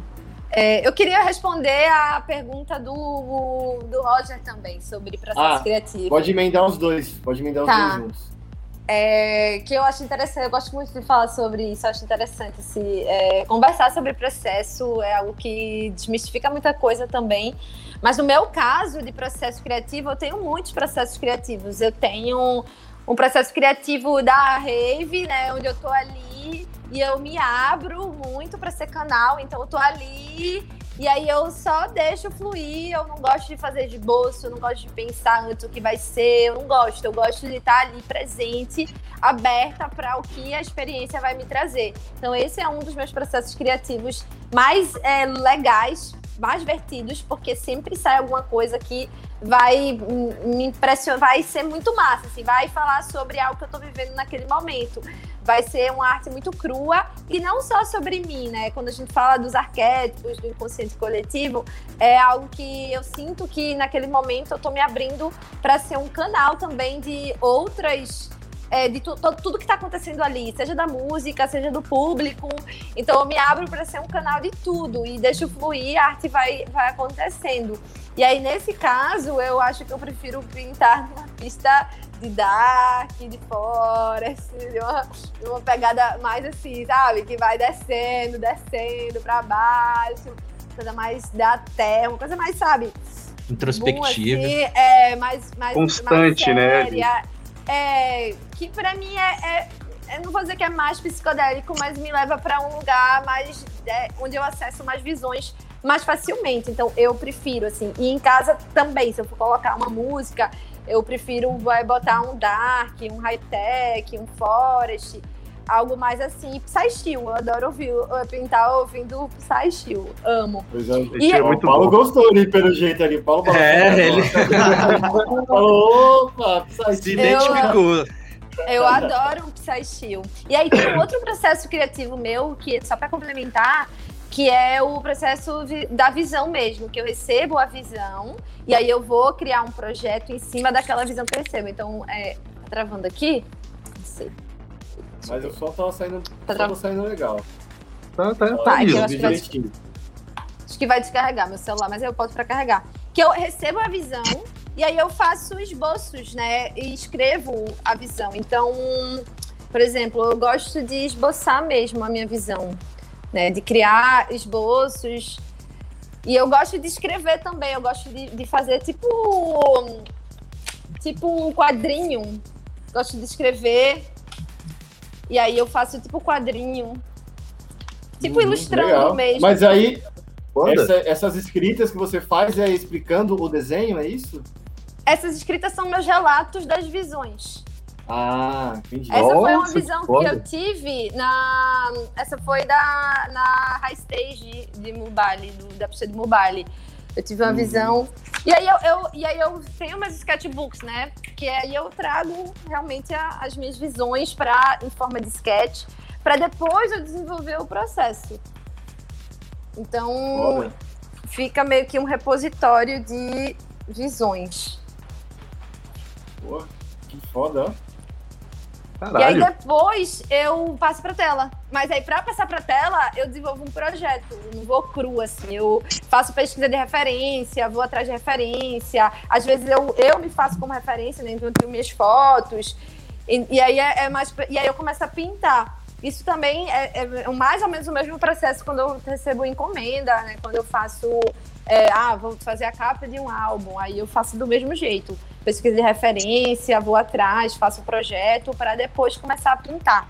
Então é mais ou menos por aí, assim, meu processo. É, falando de referência, é, quais são as grandes meio, assim? Ray, Michael Divine, a gente falou um pouco deles.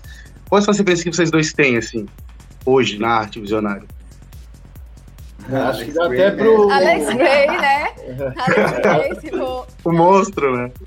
Eu acho que É. dá- o Paulo acabou nem falando da, do processo, muito do processo criativo dele. Acho que dá pra emendar tudo também pra ele falar. Eu não, acho que eu, eu, acho que eu me perdi da outra pergunta. Do processo eu até falei. Qual foi a outra que a menina tinha? Ah, Da das música. vertentes, das vertentes, Da é, da música. música. Ah, das É. vertentes. É, as Véi, músicas. é assim, ó, eu era muito fissurado em Forest. Eu era muito introspecto, assim, eu adorava criar, eu acho que a minha vizinha achava que eu ficava loucão o dia inteiro dentro de casa. Tem isso ainda, né? Você fala que cria arte visionária, o povo acha que você fica louco 24 e 48, tá ligado? Aí, tipo, eu gostava de ouvir bastante Forest, mas só que Psychill também hoje, tipo assim, velho, me acalma, me psicodeliza, me traz várias sensações, assim, também, que eu consigo trazer bastante pra, de inspiração da, da minha arte. O legal do Psychill é que eu acho que ele é bem ambiência, né, cara? Ele, o Forest tem aquela coisa agressiva, cheia de textura, cheia de, de frequências e tal, dançante. O Psychill é aquela coisa que, tipo, é psicodélico, mas não é aquela coisa agressiva, assim, entre aspas, bem grande, família, agressiva. É que aquela batida mais, mais pegada. E aí eu aprendi, eu aprendi a me despertar vários, porque antes eu falava mesmo pra vocês, a Unim liberava out, gente. Tipo, passava longe, era só pista, pista, pista, pista, pista, pista. Hoje eu já consigo curtir mais um Chila, curtir mais a vibe do Cloud e eu acho muito psicodélico também. Uhum. É, E aí, suave. É. Aí acho que já pode entrar na outra pergunta que o Roger fez sobre as inspirações, né? Alex Gray, acho que é o grande nome, né? A gente não tem, Sim. não sei vocês, né? Eu vendo de fora, como a gente conversou no, no início, que não sou um cara que vai tão a fundo para pesquisar sobre o assunto. Se falam assim para mim, ah, arte visionária, a primeira pessoa que vem na minha mente, Alex Gray. Até porque, quem não conhece, ele tem um museu. Ele é americano, né? Não lembro agora. Ele é americano, ele tem um museu dentro da Ele é Boom. ali- Ele expõe na Estados Boom. Unidos. Não, não, mas ele tem o museu dele também. É o museu Tem, lá no que é o Cosme. museu, que é o museu de Cosme. exposição. Ele tem um podcast dele. também, inclusive, que é o Cosme também. Ele tem um podcast. Bora chamar ele aqui pro boteco, o que, que vocês acham? Seria um Eu sonho. tenho os contatos, hein? Dá pra, dá pra ter os Oh, contatos. Que a Então, Alex Gray, perguntou. ele é um artista visionário, né? Hoje em dia, ele é o maior expoente, ele é o, o- a maior referência do movimento da arte visionária. E aí, isso é algo que no começo eu, é, eu falei que podia falar depois, porque a arte visionária, mesmo que ela exista desde sempre, né? Quando a gente vai olhar a história da arte visionária, os xamãs que criavam a arte visionária no Neolítico, no Paleolítico, e aí depois sempre existiram artistas visionários ao longo da história da arte, mas nunca existia um movimento da arte visionária como existe hoje. O movimento da arte visionária, ele nasceu ali pelos anos 50, 60, e aí um cara que foi importantíssimo nesse movimento se chama Ernst Fuchs, que foi o professor de várias, é, várias pessoas, vários artistas visionários hoje, é, grandes artistas visionários, como por exemplo a Amanda Sage, que foi minha professora, eu fiz um curso, eu fiz- estudei com ela. E esse cara, Ernst Fuchs, ele criou uma técnica que se chama Mist Technique. E nessa época, aí, anos 50, 60, a galera tava procurando técnicas de pintura que ajudassem essas pessoas a retratar as suas visões. Então, a- a- as visões, elas são o quê? Translúcidas, muito coloridas, pigmentadas, saturadas, essa coisa psicodélica. E a galera precisava de técnicas de pintura que fossem ajudar eles a desenvolverem essas obras. E aí, esse cara, Ernst Fuchs, criou essa técnica chamada Mist Technique. E o que, é que ele fez? Ele começou a unir galera, artistas visionários do mundo todo, para aprender com ele a- essa técnica. E foi realmente algo que foi um marco na história da arte visionária, no movimento da arte visionária, porque os artistas visionários começaram a se juntar.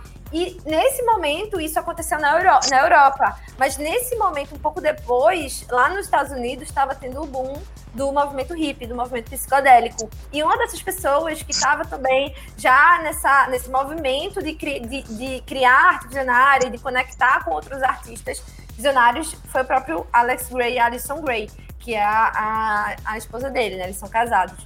E, e aí meio que isso foi criando o que hoje a gente conhece como o movimento da arte visionária na Europa, muito encabeçado por Ernst Fuchs, que foi unindo esses artistas visionários, e nos Estados Unidos também muito encabeçado por Alex Gray, mas outros artistas também. Então a maior referência é, do movimento hoje é o Alex Gray, mas a gente tem a Amanda Sage, que foi, foi aluna do Ernst Fuchs. A gente tem o Lawrence Caruana, que foi o fundador da Academia de Artes Visionárias de Viena. A gente tem. é, nossa, a gente tem é, muita gente assim de fora. O próprio Android Jones. A, a galeria do é, quem faz a curadoria é o Android Jones, que é um artista visionário digital. né? Então ele traz aí o digital. O Pablo Carinho, que vocês trouxeram. É, o Daniel Mirante, que também foi um professor da Academia de Artes Visionários de Viena. A Academia de Artes de Viena é uma grande referência, assim. Quando Uma travada Deu ali. uma travadinha agora, Natália. Deu uma leve tá tal. saindo do meu áudio. Agora acho que vo- voltou. Voltou, voltou. É isso. E sobre o Alex Gray, né, a gente tava falando, uma coisa que caracteriza muito a arte dele é a busca de muita forma anatômica, né? Total. aquele raio-x psicodélico que a gente tem. Tá. Aqueles chakras, da- né, velho? Olha Tá essa foto aqui, pô. É? Peraí. Peraí. Aqui. Yeah. É, É, é, ele relaciona muito essa, a troca de energias entre corpos, né? Eu vejo que ele retrata Sim. muito disso dentro da arte dele e até onde eu sei, ele começou a retratar isso depois que ele estudou muito anatomia e viagens de DMT, né? Ele começou a ter essas viagens e tudo. Ele é médico? Eu sempre fiquei me questionando isso. Porque, Eu tipo acho assim, que ele tem alguma relação com isso de Uhum. médico, ele trabalhou em. Como é que é o nome quando a pessoa falece e ele tem que fazer o exame? Necropsia. Necrote- Isso, É, ele, traba- ele, ele trabalhava com isso, se eu não me engano, entendeu? Por isso Bota que ele fé. tem tanto conhecimento e de Anatômico. Isso. Ele trabalhava na dissecação dos cadáveres, ele ficava lá estudando os cadáveres por dentro. Só, É, bota fé. é. Cara, era é, muito, é muito via, louco velho. isso, né? É. muito louco isso, porque, tipo, é, eu, eu vejo a arte do Alex Grace e como uma coisa é muito significativo, né? Toda a arte dele tem uma significância muito grande. E pensar que isso veio de uma coisa tão, digamos assim, mórbida quanto a morte é muito louco, né? Porque a gente vê ali que no DMT a gente secreta no nosso cérebro quando a gente nasce quando a gente morre, né? E ter contato direto com isso fazer as artes tiradas dessas coisas, eu acho genial, cara. Acho simplesmente genial a maneira que ele retrata e tudo. Não é à toa que ele é o grande nome que ele é aí. É, ele despertou com o uso do LSD. Ele conta, essa história dele é, é bem clássica. Ele despertou. Alison Gray, ela estava numa festa com ele. Ele era ateu quase, né? Ele era muito. Ele não acreditava em nada, assim, de Deus. Cético, né? né? Ele era cético e ele era mórbido. Ele fazia. As performances dele eram tudo mórbidas, assim. Aí com a experiência psicodélica, com o uso do LSD, numa festa que ele foi lá, é, com a Alison Gray convidou ele. Eu adoro a história deles, é bem massa. Chega lá, oi Aí, gato, vamos festa, tomar um e- paper. Ele. uso. É. O uso do LSD despertou. E ele começou a trabalhar a questão da luz, né? Da... Mas ele tem várias artes móveis. Ele tem várias artes bem tenebrosas. Alô? Ele travou. Ó, tem uma, uma coisa que eu Uma acho que é legal. Aqui que eu achei legal, cara. Se vocês me permitem fazer ela aqui. É que você vai fazer, ô, ô, ô, Edu? Era, era ela mesmo. Quando, né? Ah, tá. Entra pelo celular, cara. tá. Peraí, É problemas técnicos, família. É. Que isso? Tá Não, faz isso o é resto, só pera aí, meu.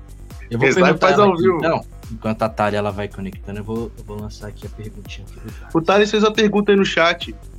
Sim, sim, é ela mesmo que eu vou pegar aqui, ó. Opa, É. então mande a braba. Sim, sim, estou mandando. Ô, Paulo, é o seguinte aqui, ó. Perguntinha do Thales. Thales aqui, nosso amigo do Boteco também, ó. Lindíssimo, maravilhoso. Ele mandou a seguinte pergunta: Como a arte visionária é encarada pelos acadêmicos das artes visuais? Você sabe dizer como que seria essa relação? O microfone Ih, não tá saindo. microfone. Sua voz não tá saindo aqui. Alô? Tá com, tá com um zumbido. Alô? Não diga alô, diga boteco psicodélico. Problemas técnicos, quem sabe Quem sabe faz ao Essa fera aí, meu. Exatamente aí. 8h43, né? Tanto no pessoal como no profissional. É. Alô, O alô. Thales então- perguntou ali como que a- o meio acadêmico enxerga essa arte visionária hoje. Como é que eles enxergam isso?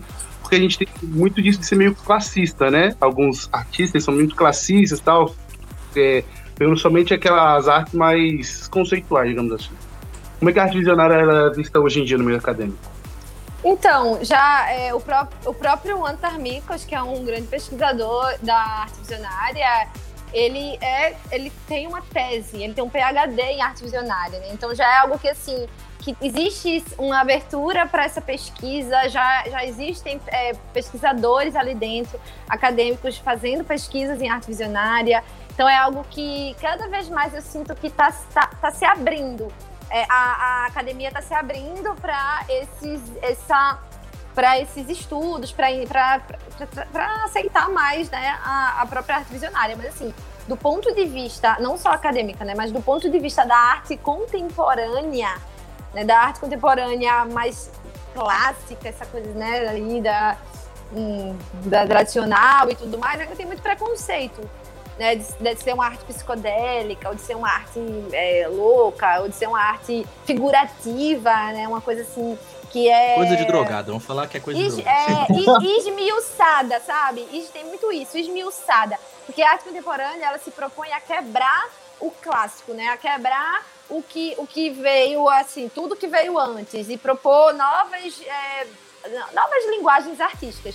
E a arte visionária, ela bebe muito na fonte clássica. Né? A gente é muito figurativo, a gente trabalha muitas vezes com figuras, a gente trabalha expressando visualmente de uma forma bem figurativa a nossa visão.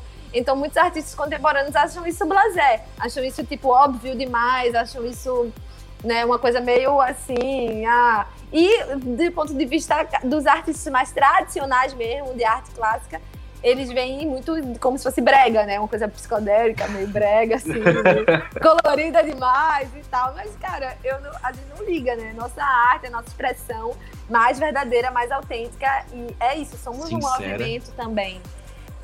Sincera. É, é muito louco isso, né?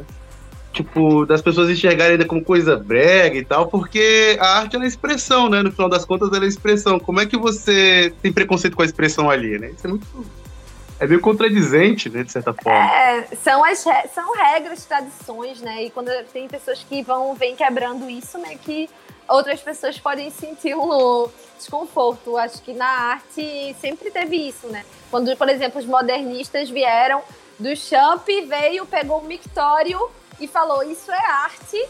A galera que fazia arte clássica olhou para ele e falou: Você tá maluco que isso é arte? Né? Ou é. quando o Picasso veio e desenhou um negócio cubista e falou: Isso é a minha arte, a galera tradicional olhou para ele e falou: Cara, você tá louco. Né? Todo mundo ali do modernismo que quebrou muito com o clássico. Essa, todo mundo é, é tido é, inclusive, como... As artes é... de vanguarda foram muito fodas para poder ter essa modificação no, no, no, consenso geral do que seria a arte moderna hoje, né, velho? Inclusive, um, um exemplo legal disso é Anitta Malfatti, né? Que Algumas pessoas dizem que é a primeira artista visionária do Brasil e tudo.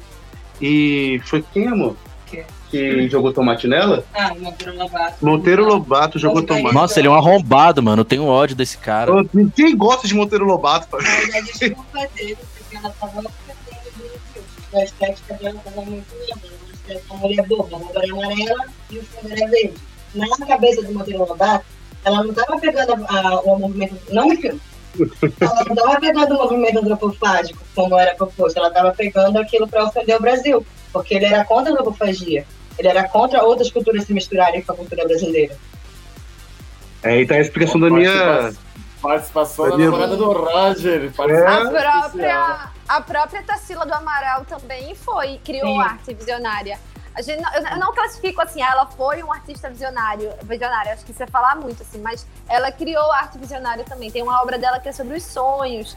Então, se a gente for investigar ali mesmo, esmiuçando, muitos artistas têm produções é, de artes visionárias, né? Criaram artes visionárias sem necessariamente serem artistas visionários. Por exemplo, no meu caso, eu tenho artes que são visionárias, mas nem toda arte que eu faço é. Eu sou uma artista visionária, mas nem toda arte que eu faço é visionária.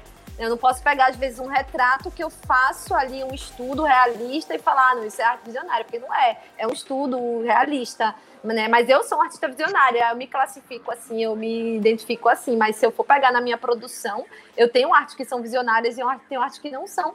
E tá tudo bem, nem toda arte que eu faço necessariamente vai ser visionária. Né? Mas. Uhum é, é, meio, é meio por aí ô, também, né? Ô, Paulo, na história da arte. Paulo, tá ouvindo agora bem direitinho? Ixi. Tá, não tá ouvindo? Fala, não, fala mais pertinho aqui do microfone. Fala você tô ouvindo, tô, tô ouvindo, tá, tá, de boa. Não, porque eu fiz uma gambiarra aqui, eu coloquei o notebook o celular. Parou o som, velho, não sei o que aconteceu. Bom, tá ouvindo a gente aqui de boa? Tô, tô ouvindo.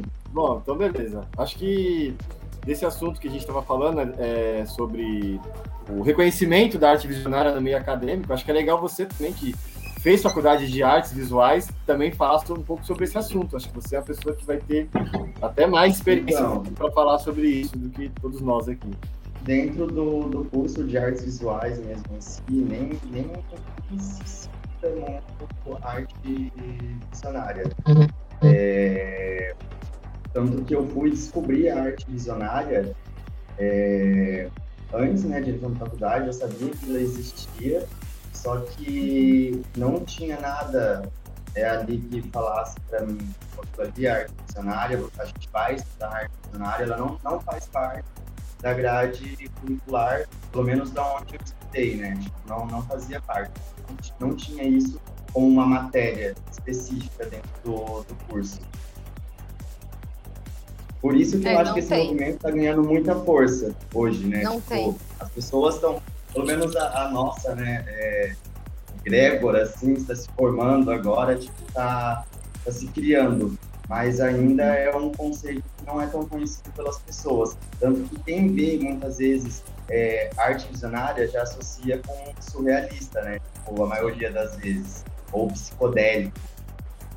Uhum. É, eu vejo muito isso, essa coisa do. Ah, a pessoa não sabe o que é arte visionária e chama de arte psicodélica, né? Muita gente tem essa, essa distinção. É, é são coisas diferentes, né? É. São coisas diferentes. Qual, qual, é a principal diferença entre a arte visionária e a arte psicodélica? Né? E o psicodélico a partir dos de, de psicodélicos mesmo, né? A gente uhum. entra nesse estado é, alterado, né, no caso, não é ordinário, é alterado por ciência psicodélica. Uhum. Nem toda arte visionária vai ser psicodélica. Isso é um ponto importante também a, a, ser trazido. Nem toda arte visionária vai ser psicodélica. Por quê? Porque muitas visões. É, você pode ter visões que não são nada psicodélicas. Eu conheço artistas visionários que não têm visões, que têm visões nada psicodélicas e retratam de forma nada psicodélica. Né? Então, assim, às vezes a pessoa vai retratar de forma clássica. Meu professor, eu tenho um professor de pintura, Oleg, Oleg Korolev, que é também uma grande referência de arte visionária, e a arte dele não necessariamente é psicodélica, a arte dele é clássica tradicional russa. Ele é russo e a arte dele é clássica tradicional russa. Mas é arte visionária, por quê? Porque são as visões dele. Só que a forma como ele retrata é clássica e não psicodélica. Né? Então, não necessariamente a arte visionária vai ser psicodélica. Tem artistas que tu, as duas coisas elas se conectam, né? A, a, arte visionária termina sendo também a expressão ali da, da, da, psicodelia da pessoa, das vivências psicodélicas da pessoa, mas não necessariamente todo artista visionário vai ser um artista que cria arte psicodélica ou também com a estética psicodélica. Eu acho que psicodélica também tem muito a ver com estética. Existe uma estética da psicodelia, né, que é uma coisa derretendo, a coisa flúor, colorida. Então eu acho que por, é, é por aí também. É meio neon também, né? A gente vê o caso, por exemplo, do, do falecido Oli aí, que era Space Stride. E ele tinha essa estética, né? Ele trazia muito essa coisa do neon, tudo isso mais é. psicodélico e não visionário, digamos assim. É, psicodélico não visionário. E aí, só que aí a gente entra num outro ponto. E aí tem, a, tem artistas, né? O, o, próprio Paulo, aqui no Brasil a gente tem o Rogério Hirata também, que é uma grande referência brasileira da arte psicodélica, geométrica, é, fluor. E aí o outro ponto é que a, é, o, os padrões psicodélicos, eles, de certa forma, são visionários. Porque não é o que uhum. a gente vê quando a gente acessa o visionário. Uhum. Então, de certa forma, a arte psicodélica, toda arte psicodélica, de certa forma, é uma arte visionária. Porque ela está trazendo padrões psicodélicos que são padrões de Enoch. Então, nem toda arte visionária ela é psicodélica, mas toda arte psicodélica pode ser visionária. É, é um, na verdade, esse é um questionamento, não é uma verdade. Existem estudos, pesquisas um, na, acadêmicas procurando trazer algum, ter, algum tipo de definição para isso. Mas na minha pesquisa, eu penso dessa forma, acredito nisso, que toda arte, nem toda arte visionária precisa ser psicodélica, mas toda arte psicodélica, para mim, Thalia, ela é uma arte visionária. Eu penso Legal. assim. Deixa eu puxar uma pergunta aqui que o Thiago fez um pouquinho lá atrás, é, que é uma coisa bem específica e bem técnica se é possível fazer os efeitos, as coisas que vocês fazem, né, as artes, com um efeito de tinta óleo. Sim, com certeza. Inclusive, para mim, tinta óleo é muito mais fácil de fazer os efeitos do que a acrílica. Aham. Uhum. Ah, então. Tiagão, não esqueci, da sua, não esqueci da sua pergunta, eu tava só aguardando o melhor momento. E qual que é o, o, material que você usa, Paulo, para poder fazer? Eu fazer uso mais a acrílica. Acrílica? Ah, então, então pergunta mais do que respondida, né? É o tipo que, que, eles mais usam. E tem uma outra também do Luca Derek, parceiro do Roger, que é o seguinte. Essa eu achei muito boa. A arte é o um meio de sentir e transmitir. Como realmente saber quando a arte visual está pronta? Ela avisa ou acaba sentindo? Quem quer começar respondendo essa? Essa eu achei muito boa. Nossa, boa mesmo. Abraço pro Lucadelic aí. Eu posso começar? ah, é, Paulo, quer começar? Eu vou precisar tirar meu fone aqui, mas tá. você tá me ouvindo? Ó, deixa eu, Sim. de novo. Perfeitamente.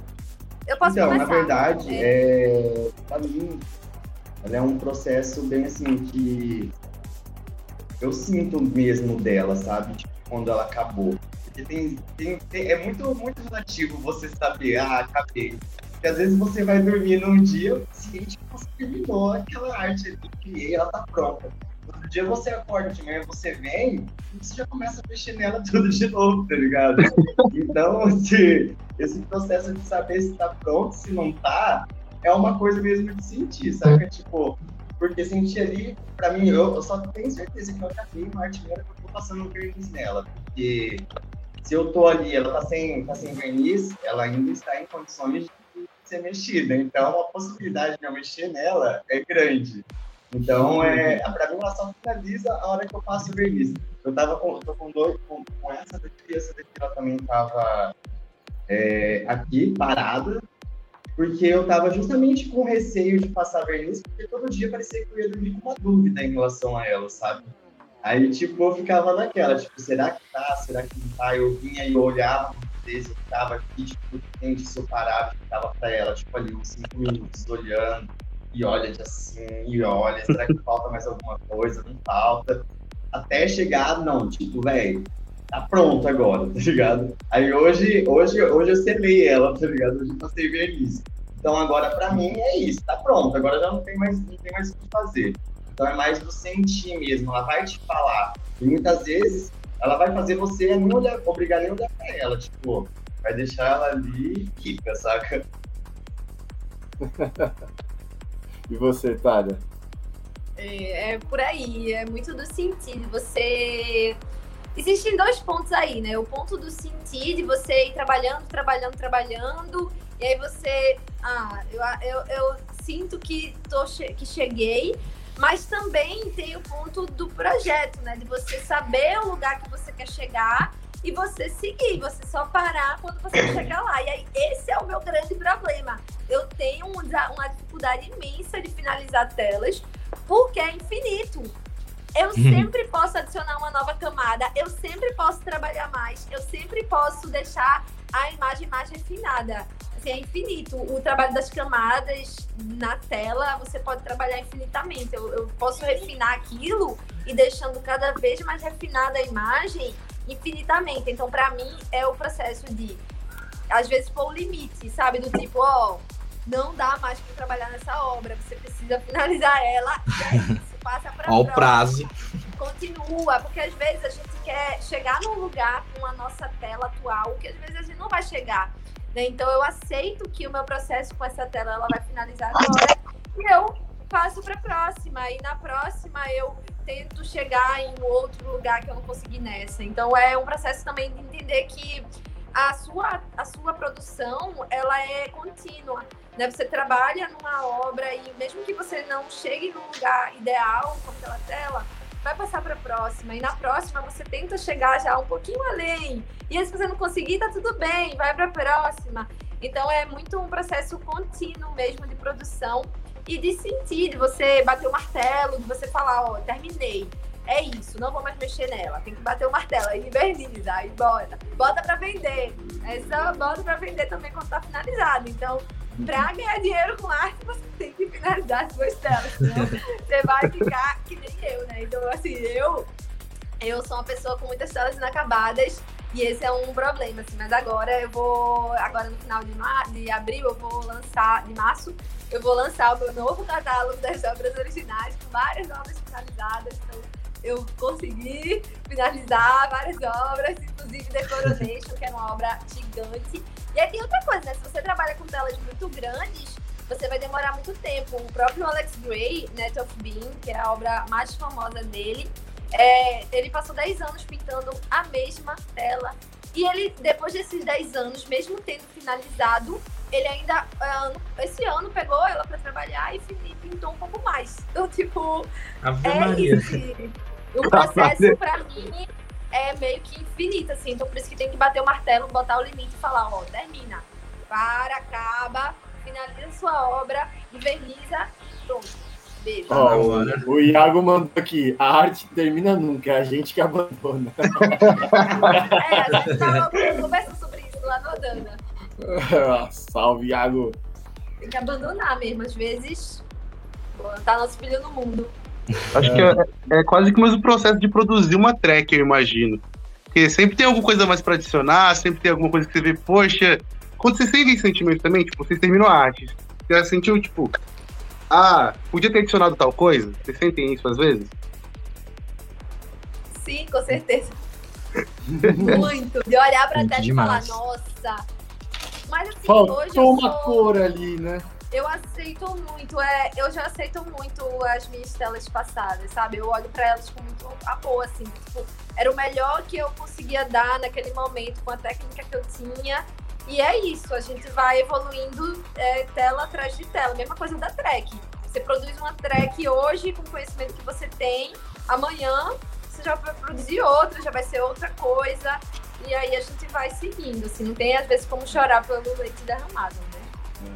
Deixa eu fazer uma pergunta para você. Ah, ô, ô, Edu, é. É, antes de você perguntar, tem só uma, uma coisa aqui que eu, que eu queria perguntar para os dois convidados, que é o seguinte.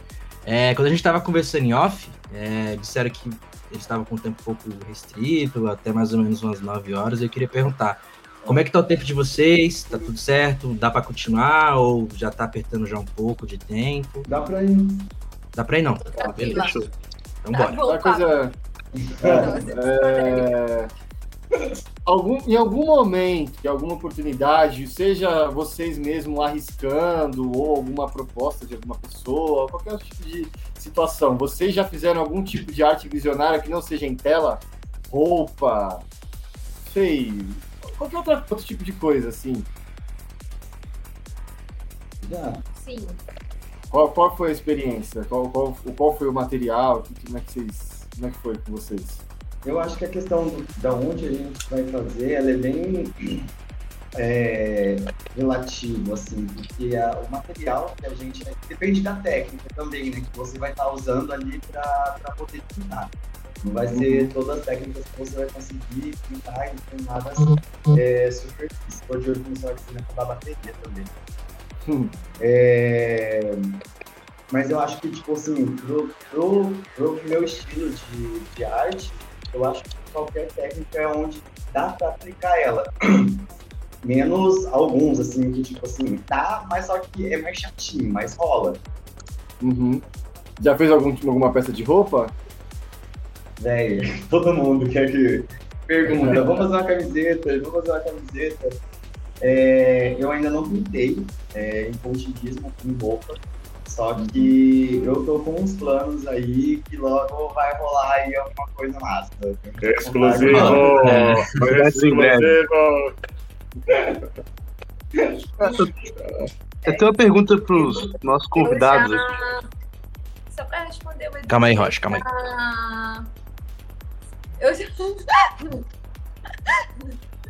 Meu filho tá com pressa, né? Vamos, vamos, vamos, pergunta, pergunta. Eu já pintei materiais que não tela. Na verdade, eu comecei em, em papel.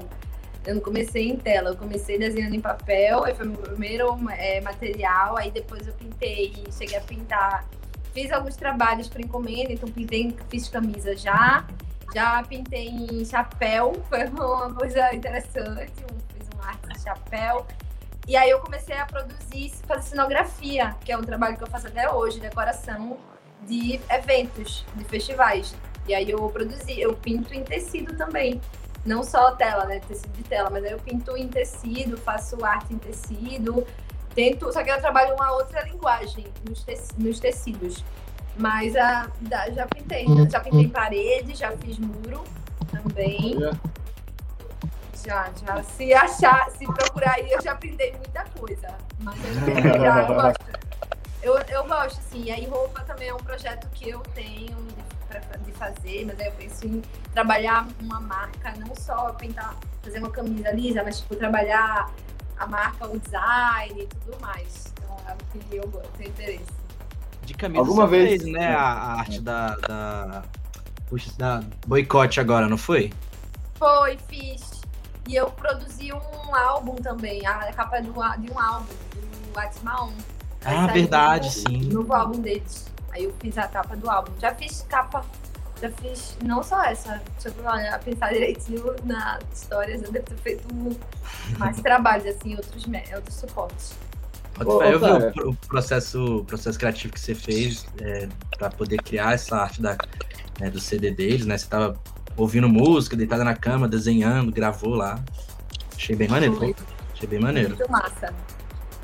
Ah, manda a pergunta. Vou mandar minha pergunta. Ah, nessa história de boteco aqui que a gente tem, tem um tempinho, a gente conversou com muitos produtores e alguns. A gente sempre tem esse papo de síndrome do impostor.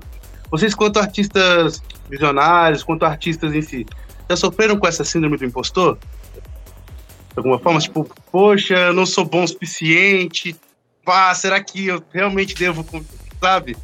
Vocês já sofreram com isso? Como que vocês lidaram com isso? Eu tô saindo desse, dessa crise. eu tô tentando sair desse, dessa rua escura agora.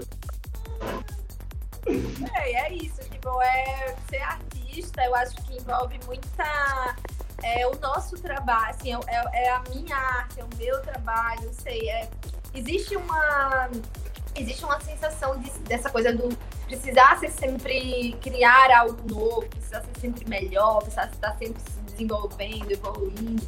E é muito fácil a gente entrar nesse lugar do minha arte não é boa o suficiente, é, eu não sei se o que eu produzo tem é, realmente relevante, eu acho que eu sou não sou bom, tão, bom quanto, sabe?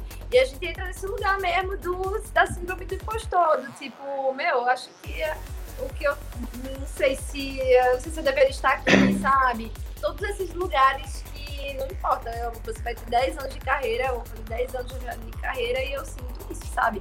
É um processo para mim constante de terapia, de estar lá, de terapia, vendo isso, de estar entrando mais dentro de mim pra é, estar sempre cultivando essa autoconfiança, porque apesar de tudo, o meu trabalho é um trabalho que eu faço com amor, é um trabalho que eu faço, é, que me dedico, é um trabalho que, que tem uma relevância independente, às vezes eu não posso me comparar com outros artistas, como por exemplo Alex Gray, né? Então também é um lugar da comparação do artista que é muito perigosa. Porque a gente não tem como se comparar, às vezes, com outros artistas que estão. O máximo que a gente pode comparar é para que a gente tenha como referência e aprenda com esse outro, esses outros artistas, mas não tem como chegar, né? Imagina, você está começando a produzir Psytrance agora e você olha para, sei lá, é, dizer, qualquer artista aí gigante fala, nossa, né? Começou agora e olha pro Burning Nose, aí, meu Deus. Nem vou me dar o trabalho, uma né? Uma bosta, óbvio que você é, né? Você tá começando agora. Então é muito esse processo da gente também aceitar o nosso lugar, aceitar onde a gente está, mas isso não desvaloriza em nada o nosso trabalho. Só quer dizer que a gente está num lugar X da nossa caminhada e é isso. Eu penso assim. Falou demais. E você, Paulo, como é que lida com essa síndrome do impostor? Se você já teve? Nossa, Como já, que você véio, consegue tipo, romper isso? Na verdade, a minha síndrome ela começou em outubro do ano passado, tá até agora nesses tempos aí. Fui pro Adana bem, assim, ainda é, mexido, assim, porque eu tava com muitas dúvidas e eu acho que essas dúvidas. Tá dando pra me ouvir? Porque eu me perdi aqui, não. Sim, tô... sim, sim, sim, sim. Porque eu tava com muitas dúvidas, realmente, e elas surgem a todo momento, parece que a hora que a gente dá uma perdida ali no meio do caminho, a gente dá uma desestabilizada, tipo, já vem assim, você não é capaz, você consegue, deseja, tipo, começa a te colocar, a te questionar sobre tudo a todo momento. E, e, eu também já estava, tipo, desde quando eu fiz o Catarda dois anos atrás, tipo, eu tô trabalhando também direto, dois anos separados, férias, então, tipo, tava precisando realmente dar um tempo para para minha cabeça e tipo eu diminuí muito o ritmo que eu tava, principalmente na internet desde de outubro do ano passado, assim. Tô aqui, mas eu ainda, no que eu tava antes, eu tinha diminuído bastante. Porque a internet também é muito rápido as coisas sabe? Sim. Então, tipo, a gente tá ali acompanhando isso a todo momento, tipo, a gente vai, tipo, a gente se empolga tanto muitas vezes a gente não vê o que a gente está fazendo, e a gente sempre quer mais, mais, mais, mais. Pelo menos eu tava nessa, sabe? Tipo, de querer trabalhar, trabalhar, trabalhar, trabalhar, que, tipo, foi essencial para mim, tipo, me desenvolvi muito nesse tempo. Só que a gente também tem, tem que reconhecer que somos humanos, tá ligado? Tipo, que somos vulneráveis, é, somos pessoas que têm sentimentos, que têm, entendeu? Pode sentir, tem como. E aí, tipo, a gente tem que buscar saber onde que, tá, que tá fazendo, o que tá te atrapalhando nesse processo, o que tá te fazendo chegar onde você tá com essas ferramentas. E aí eu vi que no meu caso era muito a internet, assim, que tava é, acabando me sobrecarregando. E eu vi esse tempo pra mim, agora que eu estou voltando de novo. Porque realmente eu tava, tipo, dezembro, assim, janeiro, eu te juro, até dá a síndrome impostora também existe, velho. Você não dá conta, mas só quero simplesmente dar uma pausa na tua cabeça, respira, fica na sua, tipo, não surta.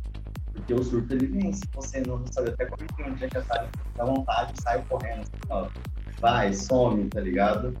Pra dar uma carregada, velho, porque é foda. Mas passa. Sim.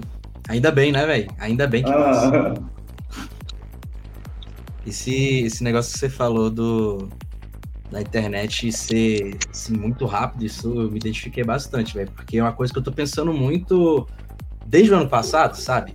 É, as coisas estão se tornando tão consumíveis, velho. Tipo, é, é sei lá, tipo, vou, vou dar o exemplo da música que é o que eu tenho mais contato, mas Cara, você, tipo, escuta uma música hoje na semana, velho, tipo, beleza, você escutou, ela, como se o prazo de validade dela tivesse só essa semana, pô, porque aí semana que vem já tem outra, aí depois na próxima mais outra, e você acaba esquecendo aquela outra música, tipo, fica aquele negócio de, cara, consome, consome, consome, consome. Tipo assim, uma, até uma crítica que eu, ela já é mais particular, né, já, já minha, é, tipo, que eu, que eu falo muito com, com meus amigos, tipo assim, pô, tanto de artista hoje, velho, que é, era consagrado na cena do Psytrance, Fazia, tipo, altas músicas fodas, renome. E hoje, tipo, lançam músicas de, sei lá, três minutos, sabe? Tipo, dois minutos. Porque, tipo, elas são consumíveis, porque elas são comercializáveis. É, eu entendo que, tipo, às vezes eles podem ter a proposta de, cara, vamos levar o Psytrance para mais pessoas, ótimo, tá ligado? Mas, tipo assim, ao mesmo tempo tem é, essa outra parte de, cara, a gente lançou essa música aqui, toma, dois minutos, é só o drop. Semana que vem a gente vai estar tá lançando outro drop, tá ligado? Pra, tipo, ser mais consumível. E, tipo assim, quando que você vai, tipo, ter aquele, aquela apreciação da arte, tá ligado? Tipo, aquela apreciação de, cara, olha, eu vou consumir isso aqui, vou, sabe, passar um tempo com, com isso, apreciando as N camadas que podem ter. E não, velho, tipo, hoje eu vejo que, assim, tá tudo muito raso e é uma parada que me incomoda bastante, sabe? E, tipo, é, na internet, não só até na música, até, tipo, nas redes sociais, sabe? Eu mexo muito no Twitter, tipo assim, velho, eu vejo o tempo inteiro lá, tipo assim, galera, tipo, fritando, fritando, e fico, caralho, velho, tô incomodado com isso, e fico longe do celular um tempo. Mas é, me identifiquei bastante, Paulo, com, com isso que você falou, saca? De ficar um tempo off é, ajuda muito e passa, porque eu também estava bem, bem incomodado com isso. Eu fiquei um tempo mais em off e me ajudou bastante com, com, com esse sentimento que eu estava sentindo na época. E aí, do ponto do artista, é bem problemático também. Por quê? Porque a gente, como artista, a gente precisa do ócio. Sim. Não existe criação sem ócio, porque o ócio é o vazio do qual a gente tira a nossa força criativa. É do ócio que a gente é, respira e se inspira para criar. Não tem criatividade sem ócio. É impossível falar de criatividade sem ócio. E aí, o que acontece? Se você, se existe uma demanda comercial hoje para você produzir numa, num ritmo é, frenético, isso quer dizer que você, como artista, você não está também é, tendo o ócio necessário para se inspirar, respirar e criar coisas que vão, de fato, criar um, um impacto, que vai ser um impacto. Então, para mim, é muito problemático o fato de ter lançamento atrás de lançamento, atrás de lançamento, o tempo todo um novo lançamento, não só de música, de arte também, sabe? Eu gosto de ficar um ano pintando a mesma tela. Eu já fiquei quase dois anos pintando a mesma tela. Eu gosto disso. Eu gosto de um processo lento. Para mim, a arte tem que, tem, que, tem que ser feita com calma, sabe? Se você está fazendo sua arte com pressa, tem alguma coisa errada. E aí a, a, demanda da rede social, a demanda do Instagram, a demanda do, da internet, a demanda do, do, do próprio mercado, né? É essa, é para você ser um, um, robô, uma máquina. Toda semana você tem uma ideia incrível, fantástica, maravilhosa que vai mudar o mundo e isso não é, não é um fato real, sabe? Isso é uma, uma, uma, um mito, isso nunca vai ser real. Isso, é, isso só mata o artista porque o artista é impossível que um artista produza no ritmo que, por exemplo, a internet vai exigir que você produza, sabe? É, é inviável isso. Só se a gente quiser morrer e, e não ser mais artista. É a gente manter esse ritmo. Então, é, também encontrar um ritmo saudável. E como o Paulo falou, é sair, sabe? Sai um pouco, diminui o seu ritmo. Eu também eu diminui muito o meu ritmo. E eu falei, eu não vou ficar que nem uma louca aqui, fazendo um monte de blá, blá, blá na internet para quê, sabe? Tem que ter um, tem que ter uma, tem que ser saudável para o artista, tem que para mim ser saudável também para o público. Porque é isso que o Afonso disse, ó, você lançar uma track hoje, se você lançar uma track daqui a dois dias de novo, será que o público está conseguindo digerir aquela música que você está produzindo? Será que não dá nem tempo Aí o que, que acontece? Um monte de música tudo igual. Isso é uma dura crítica minha. Isso é um monte de música tudo Sim. igual parece que foi imprimida numa, numa impressora 3D só para preencher buraco do mercado que está demandando cada vez mais que os artistas produzam que nem loucos. E eu acho isso muito terrível. Terrível demais, como se um artista fosse uma impressora de obra-prima, tá ligado? Tipo, sempre, ó, tipo, tem essa demanda, toma, obra-prima aqui para você, para esse seu pedido aqui. Ó, mas outra aqui tava no meu bolso aqui também. Ó, não, mas essa aqui, ó, estante aqui tava dando mole, toma. Não é assim, meu parceiro. Ó, dá até pra emendar uma pergunta aqui que o Pedro Luca fez agora há pouco. Quanto tempo demorou para finalizar a tela mais rápida e a que teve processo mais longo? Isso é legal. Boa. Mais rápida, para mim, foi, sei lá, em uma semana eu terminei uma. Não, em um dia, três horas terminei uma tela. Caralho. Mais de paint, três horas. E ah, mais demorada, dois anos. Dois anos, boa. O Paulo deu uma travada aí, deixa eu ver se ele Tá pensando na pergunta. Então, então qual foi a mais longa, que demorou mais tempo pra se terminar de pintar? Dois anos. É. Dois anos, a minha. Dois anos. Decorou Dois anos. Ah, bota fé, bota fé. É que você levou pra Dana. É. Que tá assim, terminei, né? Mas é que sempre aquela coisa que a gente falou, olho pra ela e eu falo. Não, mas ela tá terminada, eu aceitei isso. Essa, essa obra de Coronation, ela, ela é uma obra que tipo, ela foi encomendada ou tipo você que resolveu pintá-la, né? Tipo, resolveu Tem uma tela minha, é, é, muito raro eu trabalhar com tela por encomenda. Bota fé. Muito, assim. É, todas são é, minhas, né? Projetos pessoais. Uhum. Faz, fazem dois, mais dois anos que eu não trabalho em uma tela por encomenda. Só. Bota fé tela, né? Mas assim, por exemplo, peguei o projeto da camisa, da Tropicali, do boicote, uhum. fiz o, a capa do álbum, no novo álbum do Atman então assim. Eu faço projetos, né? Fiz a demo uhum. da Tropicali, mas né? de tela para encomenda eu não abro assim tão fácil. Hum, só. Que tem que pegar muito também da, da, da ideia da pessoa, acho que vocês têm que sentar juntos, ter aquela, aquele brainstorm e tal. Ou não? É, com os cursos no ano passado foi meio difícil pegar projetos, assim. Uhum. É muita demanda da o, e, o Iago falou aqui, né? Rapidamente consumido foi uma coisa interessante. A velocidade ah, da internet é diferente da velocidade da vida. Levamos meses para criar algo que era para ser eterno, só durou algumas horas ou dias no feed. Isso é Sim. muito problemático. Muito problema. Nossa, que ódio que eu tenho disso, cara. Nossa, galera, saibam apreciar, velho. O bagulho foi feito lá. Não, não foi ontem pra hoje que o cara fez, velho. Não foi? É. Então, tipo assim, consome aqui, cara. Fica, ó, olha, olha o tanto de detalhe que tem, a riqueza daquilo. Sabe, né? Tipo, ô, oh, bonitinho, próximo. Meu Deus, que ódio que eu tenho disso. Por isso que eu não tenho TikTok. Eu também nem tenho no celular. Nunca baixei. Foi mal, gente. Desabafei aqui, porque eu não consigo. Nossa. Não, eu fico com raiva disso também. Eu tenho raiva disso. E, e como artista, eu me sinto, tipo.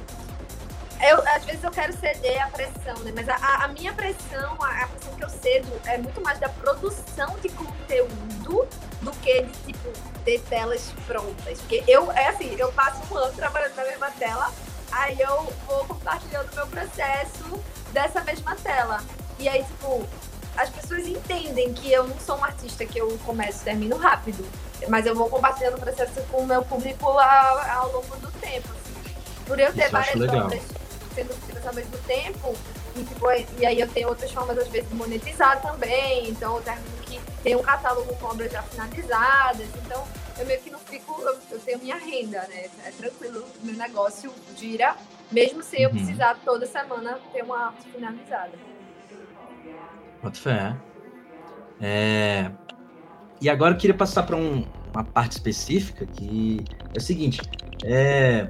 como que foi o, a etapa da, da, da Visionário entrar para a Dana, vocês exporem lá, todo mundo mostrar um pouco da sua arte? E até um pouco antes disso mesmo, como é que foi entrar na Visionário? Não sei se você criou, você entrou, se vocês estão juntos lá, se conheceram lá. É... Queria que você contasse um pouco dessa história pra gente.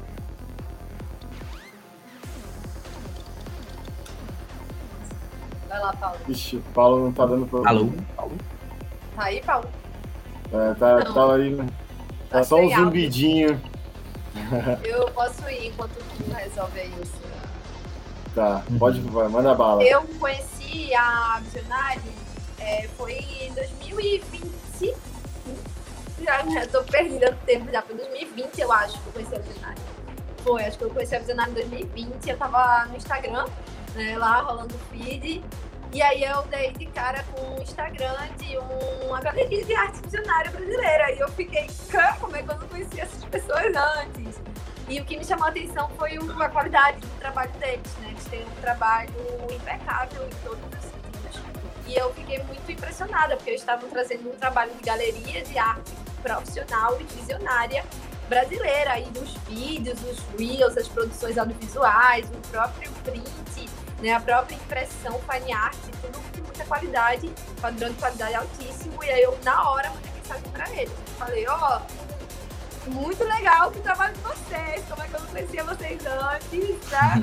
Quem quiser, inclusive, conhecer, arroba é, visionário.arte, é o Instagram deles. E acredito que é isso.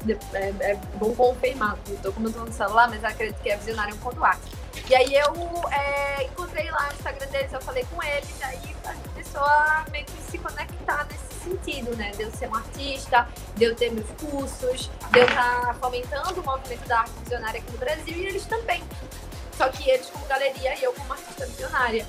E, hum, e aí, é, aí e logo depois também, depois, né? Depois passou bastante tempo, mas aí logo depois eu, a gente começou o projeto da galeria, soube que, né, a gente soube que ia, poderia ter esse espaço físico no Adana e tudo mais, aí começou o processo de desenvolver o projeto da Galeria Visionário Adana. E aí foi um, um, um processo de quase seis meses hum. é, de, de pré-projeto para tipo, alinhar tudo, refinar tudo.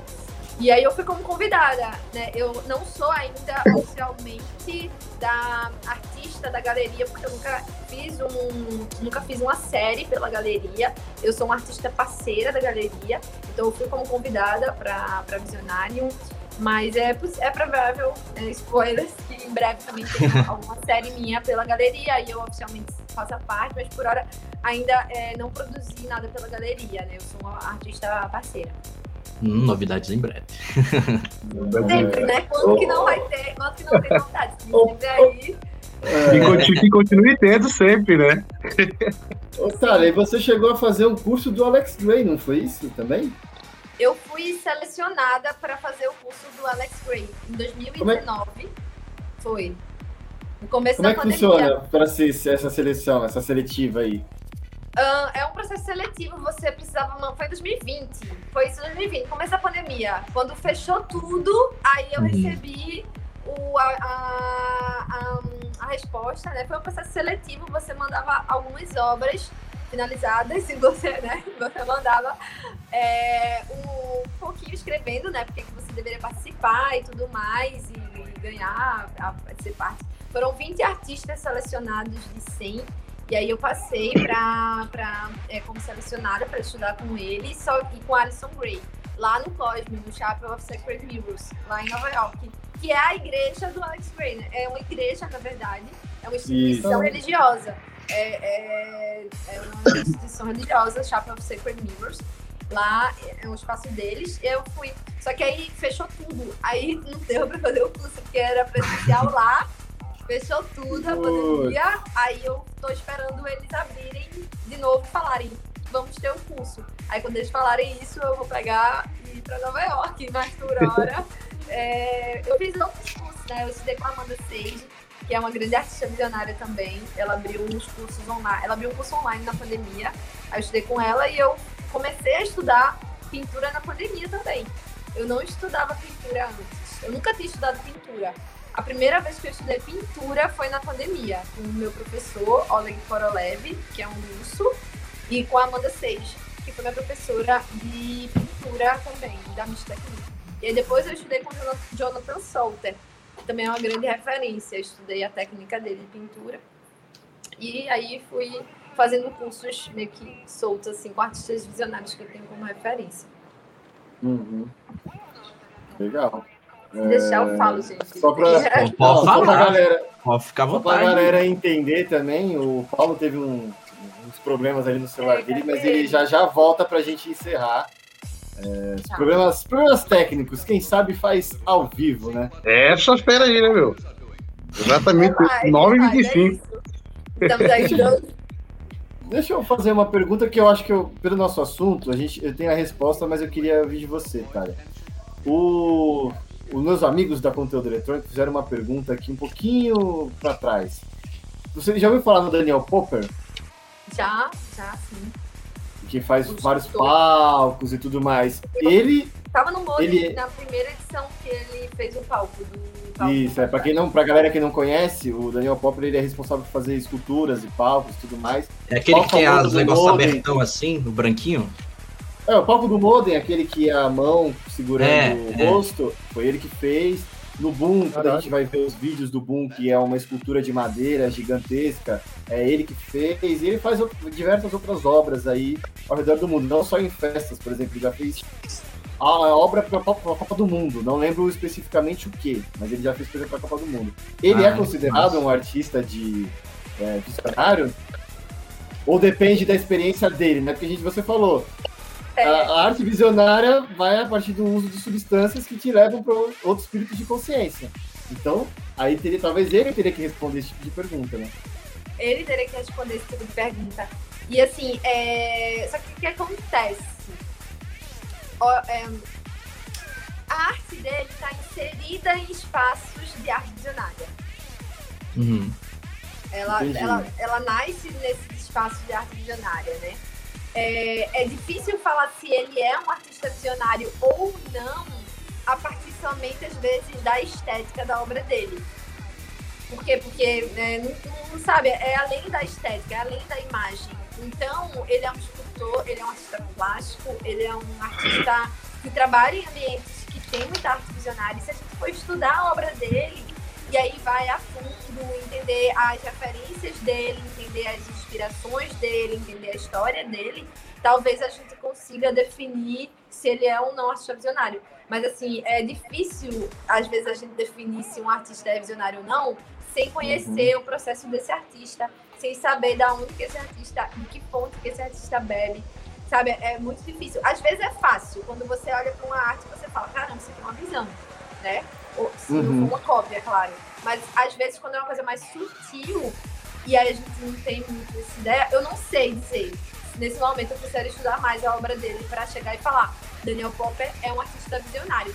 Mas aí tem um outro ponto desse debate, que é: beleza, essa é uma conceituação de arte visionária que é, é mais acadêmica, né? Arte visionária, que é inspirada nos Enoch e tudo mais.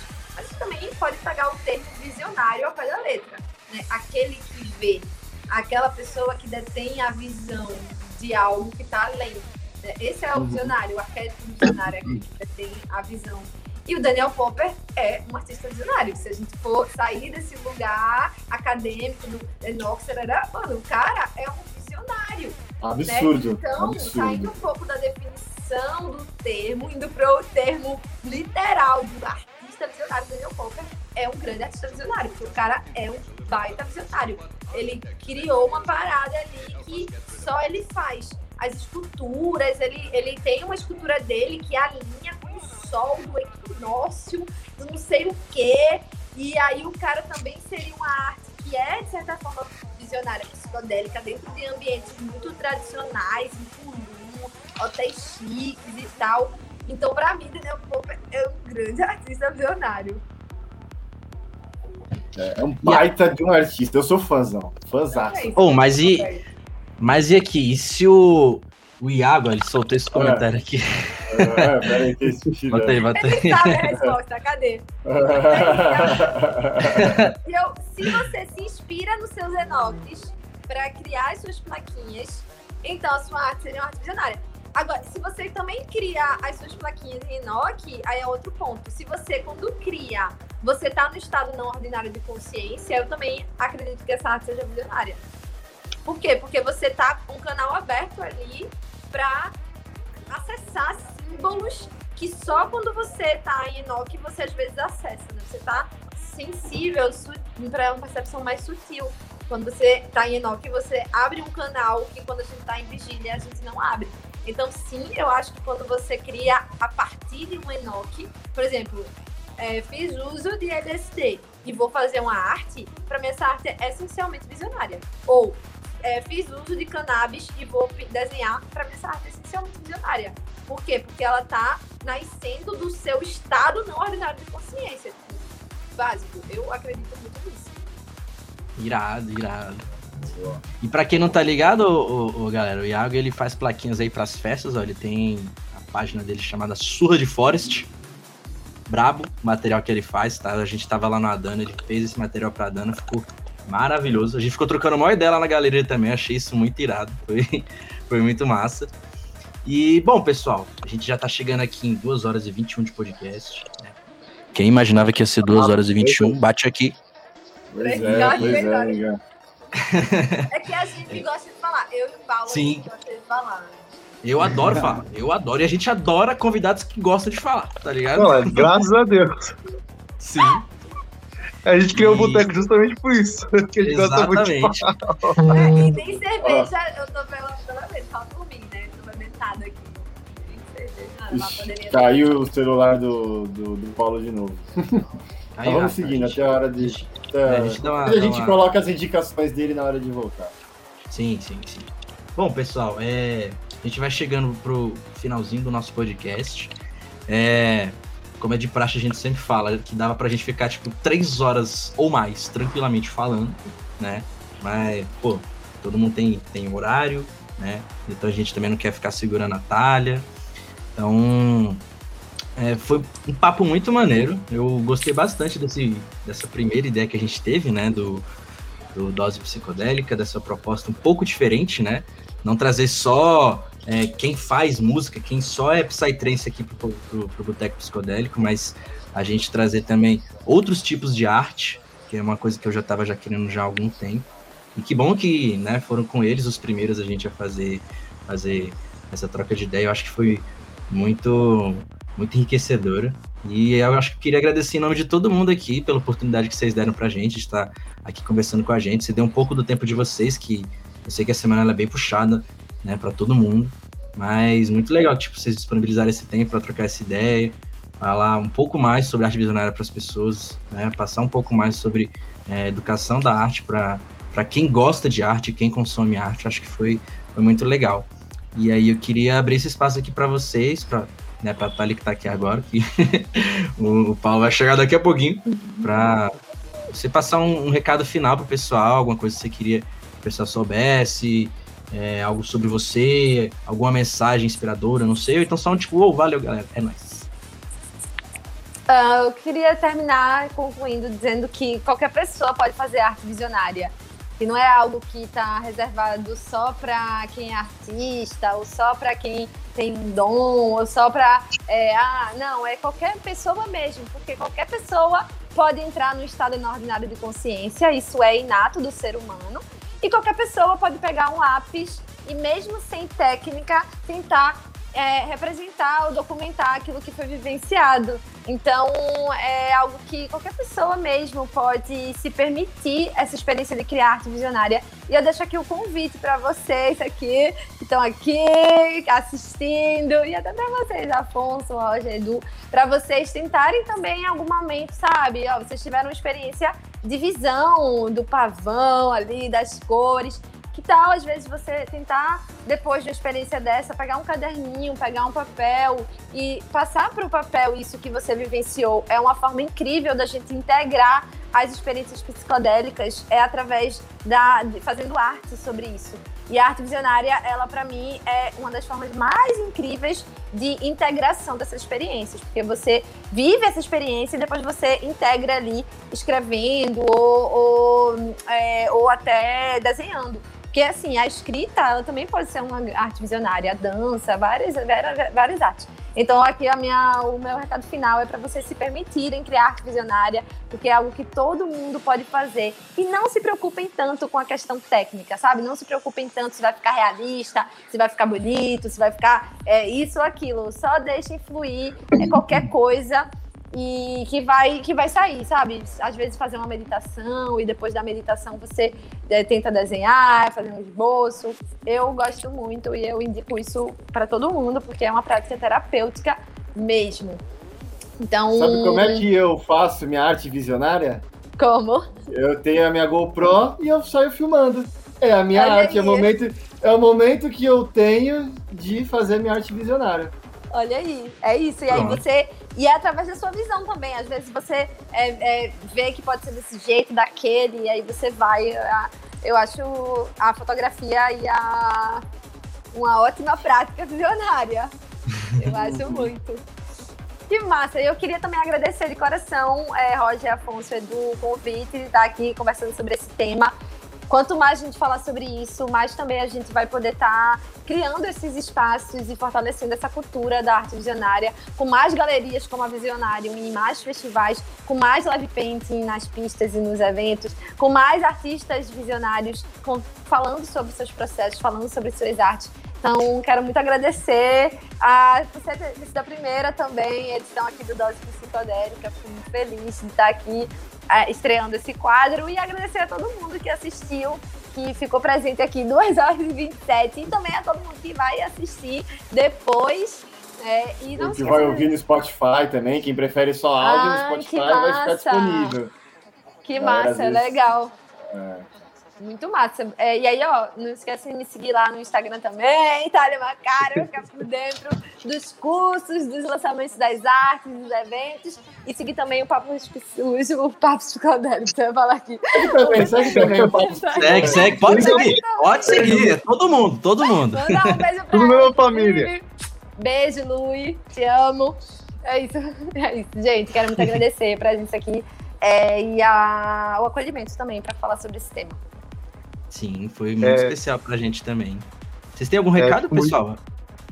É, tenho só um agradecimento a fazer a Talha e ao Paulo aí que compareceram. Fico muito feliz de ter grandes artistas aí da cena trocando essa ideia com a gente, compartilhando conhecimento e tudo. É, quero agradecer a todo mundo que escutou a gente, mandar um abraço aí pra galera da Play Agents Crew, que é a minha nova crew que tá surgindo aí, novidades em breve. E é isso, família. Excelente podcast e fico muito feliz porque é um tema que eu queria trazer há muito tempo aqui. É uma coisa que faz tão parte da nossa cultura, né? Tão parte da, da cultura do Psytrance. E é tão pouco falado, né? De certa forma, em algumas mídias. Eu fico muito feliz de estar podendo trazer isso para todo mundo e muito honrado de ter recebido vocês aqui. Que massa. Você tem algum recadinho, Edu, para passar para a galera? Eu tenho, na verdade, um pequeno recado que, assim, hoje a gente começou o Dose Psicodélica com temas de arte visionária a gente tem essa proposta de sempre usar temas, né? É, temas mensais para poder fazer esse novo podcast. Não vai se restringir só a artes, não vai ser. Pode assim, a gente pode ter um, um exemplo um tema específico com algo muito específico de, de música ou algo de um, de, de um artista, que seja, sabe? Então, galera, se vocês também tiverem alguma ideia de qualquer coisa, você acha, puta, vamos fazer um mês aqui para falar de tal coisa, manda pra gente lá no DM do Instagram, chama a gente, que a gente sempre vai responder, a gente responde todo mundo que chama a gente. Então, assim, às vezes você quer que a gente fale sobre um tema específico importante. Cara, manda pra gente. E a gente vai, se for relevante, a gente achar que a gente tem base, tem pessoas para falar sobre isso, porque a nossa ideia é sempre trazer pessoas que tenham conhecimento a realmente a passar sobre o tema, né? E aí, se a gente achar que tem base e consegue, a gente cai para dentro. Então, qualquer sugestão de vocês são muito bem-vindas aqui. É isso, mandou a boa. Então, gente, antes de eu encerrar aqui a live, né? Agora a gente vai para as indicações. Ah, vocês acham que eu esqueci? Não esqueci. Não esqueci. E se eu esqueço esse negócio, eu sou cobrado, eu já sou cobrado todo dia, imagina se eu esqueço isso. Então, é... Roger, qual vai ser a sua indicação de hoje? Cara, eu vou indicar um DJ. Eu já indiquei ele há muito tempo atrás, há muitos anos, nos primórdios do Boteco Psicodélico, que é o Derango. Derango? É, de Caio Derango. Fala, fala muito dele florestoso, gosmento, escorrido, daquele jeito que, que o pai gosta. então, é minha indicação, e também vou indicar aí meus amigos aí, quem puder ir do sul e quiser, né, porra, está um site da hora, Lucadelli, que muito foda também, são sites aqui, aqui da região. Aí o Neuron também, o Twist. Dica as sites aí pra galera tá curtindo por aqui pra região. A galera é foda. Peraí que eu tô anotando todo mundo. Neuron e Twist, é isso? E Lucadelic. Lucadelic, tá tudo anotado aqui. Boa, boa. Gostei, gostei. E você, Edu, qual que vai ser a sua indicação pra galera de hoje? Vamos lá. Eu, eu mudei minha indicação aqui no meio. É, hoje eu vou fazer uma indicação 8 em 1. Vou explicar 8 por que, é 8 em 1. Vou 8 em 1. Que é 8 Pacote completo. É, hoje, é, lá na conteúdo, a gente, o Art, né? Um salve pro Art, ele fez um post muito foda que fala sobre oito discos de Goa que você precisa conhecer. E aí, pra galera que, que não conhece tão bem, como eu não sou tão aprofundado e tô cada vez mais aprofundando no, no estilo, o Goa é a nossa primeira, nossa mãe de todas as vertentes do Psytrance. O Psytrance surgiu do Goa. E o Goa me remeteu muito ao papo que a gente teve aqui sobre transe, sobre é, viagem e tudo mais. Então, o Goa é uma viagem ininterrupta, né? Dificilmente você tem breaks, dificilmente você tem drops, qualquer tipo de coisa. Então, acho que para a galera também que curte arte visionária, acredito que Goa Trance é uma baita combinação. Um pacotão completo. Eu adoro Goa. Fechadíssimo. É, só para dar um spoiler, tem a, tem alucinógeno, tem álbum do alucinógeno, tem álbum do GMS, álbum. Puta, cara. Não vou lembrar todos agora, mas tem só coisa boa. Eu vi, eu vi o post, ficou animal. Infected, Infected Motion, só os relíquias. Inclusive, o set old school do Infected é praticamente todo Goa, né? Sim. Exato. Players tem um álbum muito bom também, o Players, que é Goa, Goa, Old School, muito bom. Qual? O Players. Players. Bota fé, vou, bom vou, até, vou até anotar aqui pra procurar depois. Bom, já que você falou, Thali, qual que vai ser a sua indicação de hoje também? Lembrando que pode falar artista também. É, Quantas você quiser. Quantas você quiser. A, a, primeira é o novo álbum do Necropsycho, inclusive fiz um conteúdo sobre lá nos meus stories. Foi o primeiro live, foi o primeiro projeto de Dark que eu vi na minha vida em 2013 e mudou tudo pra mim. É uma pista, pegar uma pista de Dark foi tipo um ritual, então eu vi, eu vi ali um potencial introspectivo do Psytrance que até hoje me agrada muito. Então ele lançou um novo álbum, Esfera, que tá muito incrível. Tá ótimo. Nossa, tá maravilhoso. Indico, tá com a arte de capa também do Ziggs, que é um artista que eu acompanho, que eu adoro. E que tava aqui, inclusive aqui na live, né? Ele, ele tem a marca da Mirage, que é uma marca bem massa também, para vocês acompanharem. É, a Green Records lançou uma nova compilação com lado A lado B, compilada pelo, pelo Galgump, é, Fluorescence, o nome da compilação, muito boa também, vários projetos brasileiros, tanto de Forest como de Dark, então vale a pena sacar. E tem um novo álbum do Strange Caos, que é uma pegada também é, bem pro Dark, que é o Goa 2020. Esse álbum tá incrível, muito incrível mesmo, assim, eu vi pintando e foi uma experiência muito boa. Então esses três álbuns, eu acho, que recentemente eu ouvi e eu gostei muito. Caraca, irado. Eu vou ouvir. Quer dizer, fora do Necropsych que eu já vi, esse, esse outro aqui que eu, vou, eu fiquei interessadíssimo, que é o. Cara, tá muito bom é. esse álbum dele, Go 2020. Meu Deus, tá assim, uma coisa muito boa. E a compilação da Florescente da Green também, com uhum. nacionais muito bons. Mas você quer indicar algum artista? Artista que não seja músico, um artista visionário? Alguém? Sim, pode ser. Uh, eu quero indicar a minha professora, Amanda Seix, que ela é uma grande artista no sentido também de criar comunidade. Então, ela tem uma comunidade de arte visionária gigante no mundo todo. Então, para conhecer é, o trabalho dela, Amanda Sage, eu, é uma das minhas, sempre foi uma das minhas grandes inspirações. Então, eu queria deixar o nome dela aqui, porque ela é algo é, me toca muito. E também a Visionária, como galeria de arte visionária brasileira, que está fortalecendo muito todo o movimento da gente da arte visionária aqui no Brasil.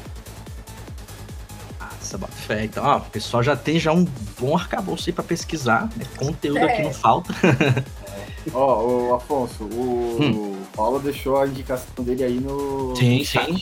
Sim, vou falar ela. Uhum. É, a indicação dele foi Michel, ou Michael, não sei. Tá aqui Michel. É Michel, é. é. Michael? Tá, então é o Michael. E o arroba dele é Elementoros. Ele é um artista visionário, amigo dele. Então, procurem não, ele falou, no, ele falou que não é artista visionário, ele falou que é artistão visionário. Artistão, verdade. Uh, tem que... Então já tem aquele endossamento ali. Ó, é, trocar o óculos não é aqui, tá? artista, tá? não é artista, é artistão. Artistão, porra. Sim. Inclusive, agradecer o Paulo também, né? Que caiu aqui Sim, fazendo essa e agradecer o Paulo pela troca aqui, de trocar aqui mais uma vez esse bate-papo. Boteco psicodélico, adorei isso aí. Mesa de boteco, dose psicodélica. Sim, dose psicodélica. Dose psicodélica, boteco psicodélico. E a minha indicação de hoje, para finalizar, então, pessoal, vai ser uma música que saiu recente pela Secret Technology. Olha, eu falando da Secret é. Technology de novo. fanboy, fanboy. Sou demais, eu sou demais. É, foi um remix, tá? Que o Faders fez. A música se chama Shiva Shankara e é um remix que ele fez pro Kaya Projection e pro. Esse nome eu nem sei falar direito. Pera aí que eu tô com a cola aqui, rapaziada. É Irina Mika... Exatamente. Essa é, música ficou muito boa, muito boa, muito boa. Eu sou pouco fã do Faders, né? Então, vale minha indicação um aí hoje. Só desse tamanho assim. Ah, eu só queria complementar uma coisa aqui que o Sorro de Forest falou ali no chat, que o Denango ele parou com o projeto, né? Uhum. Mas o que tem é muito foda, então escute da mesma forma. vale aí a indicação. Então, é isso, pessoal. A gente chegou ao final do nosso primeiríssimo Dose Psicodélica. Obrigado ao chat que ficou aqui até agora, aguentando aí a gente falando por 2 horas e 40. Tá bravo, tá bravo. Ficou aí, ó, tá online, o tempo todo. Sim, o tempo todo só contribuindo, foi muito especial, valeu demais. Eu adoro quando o chat fica falando e comentando Meu, com a gente. É bom que a galera, é, a gente consegue entrar em vários assuntos que a galera que tá assistindo, ouvindo, fala, né? Que às vezes a gente não Sim. percebe aqui. Acho que é aí que se constrói um bom podcast. Pois é. Então é isso, gente. Obrigado Obrigado por galera. estarem. Valeu demais. Até mês que vem, no Dose. Projeto, e até a próxima. Até mais. Até. Valeu. Um beijo. Valeu.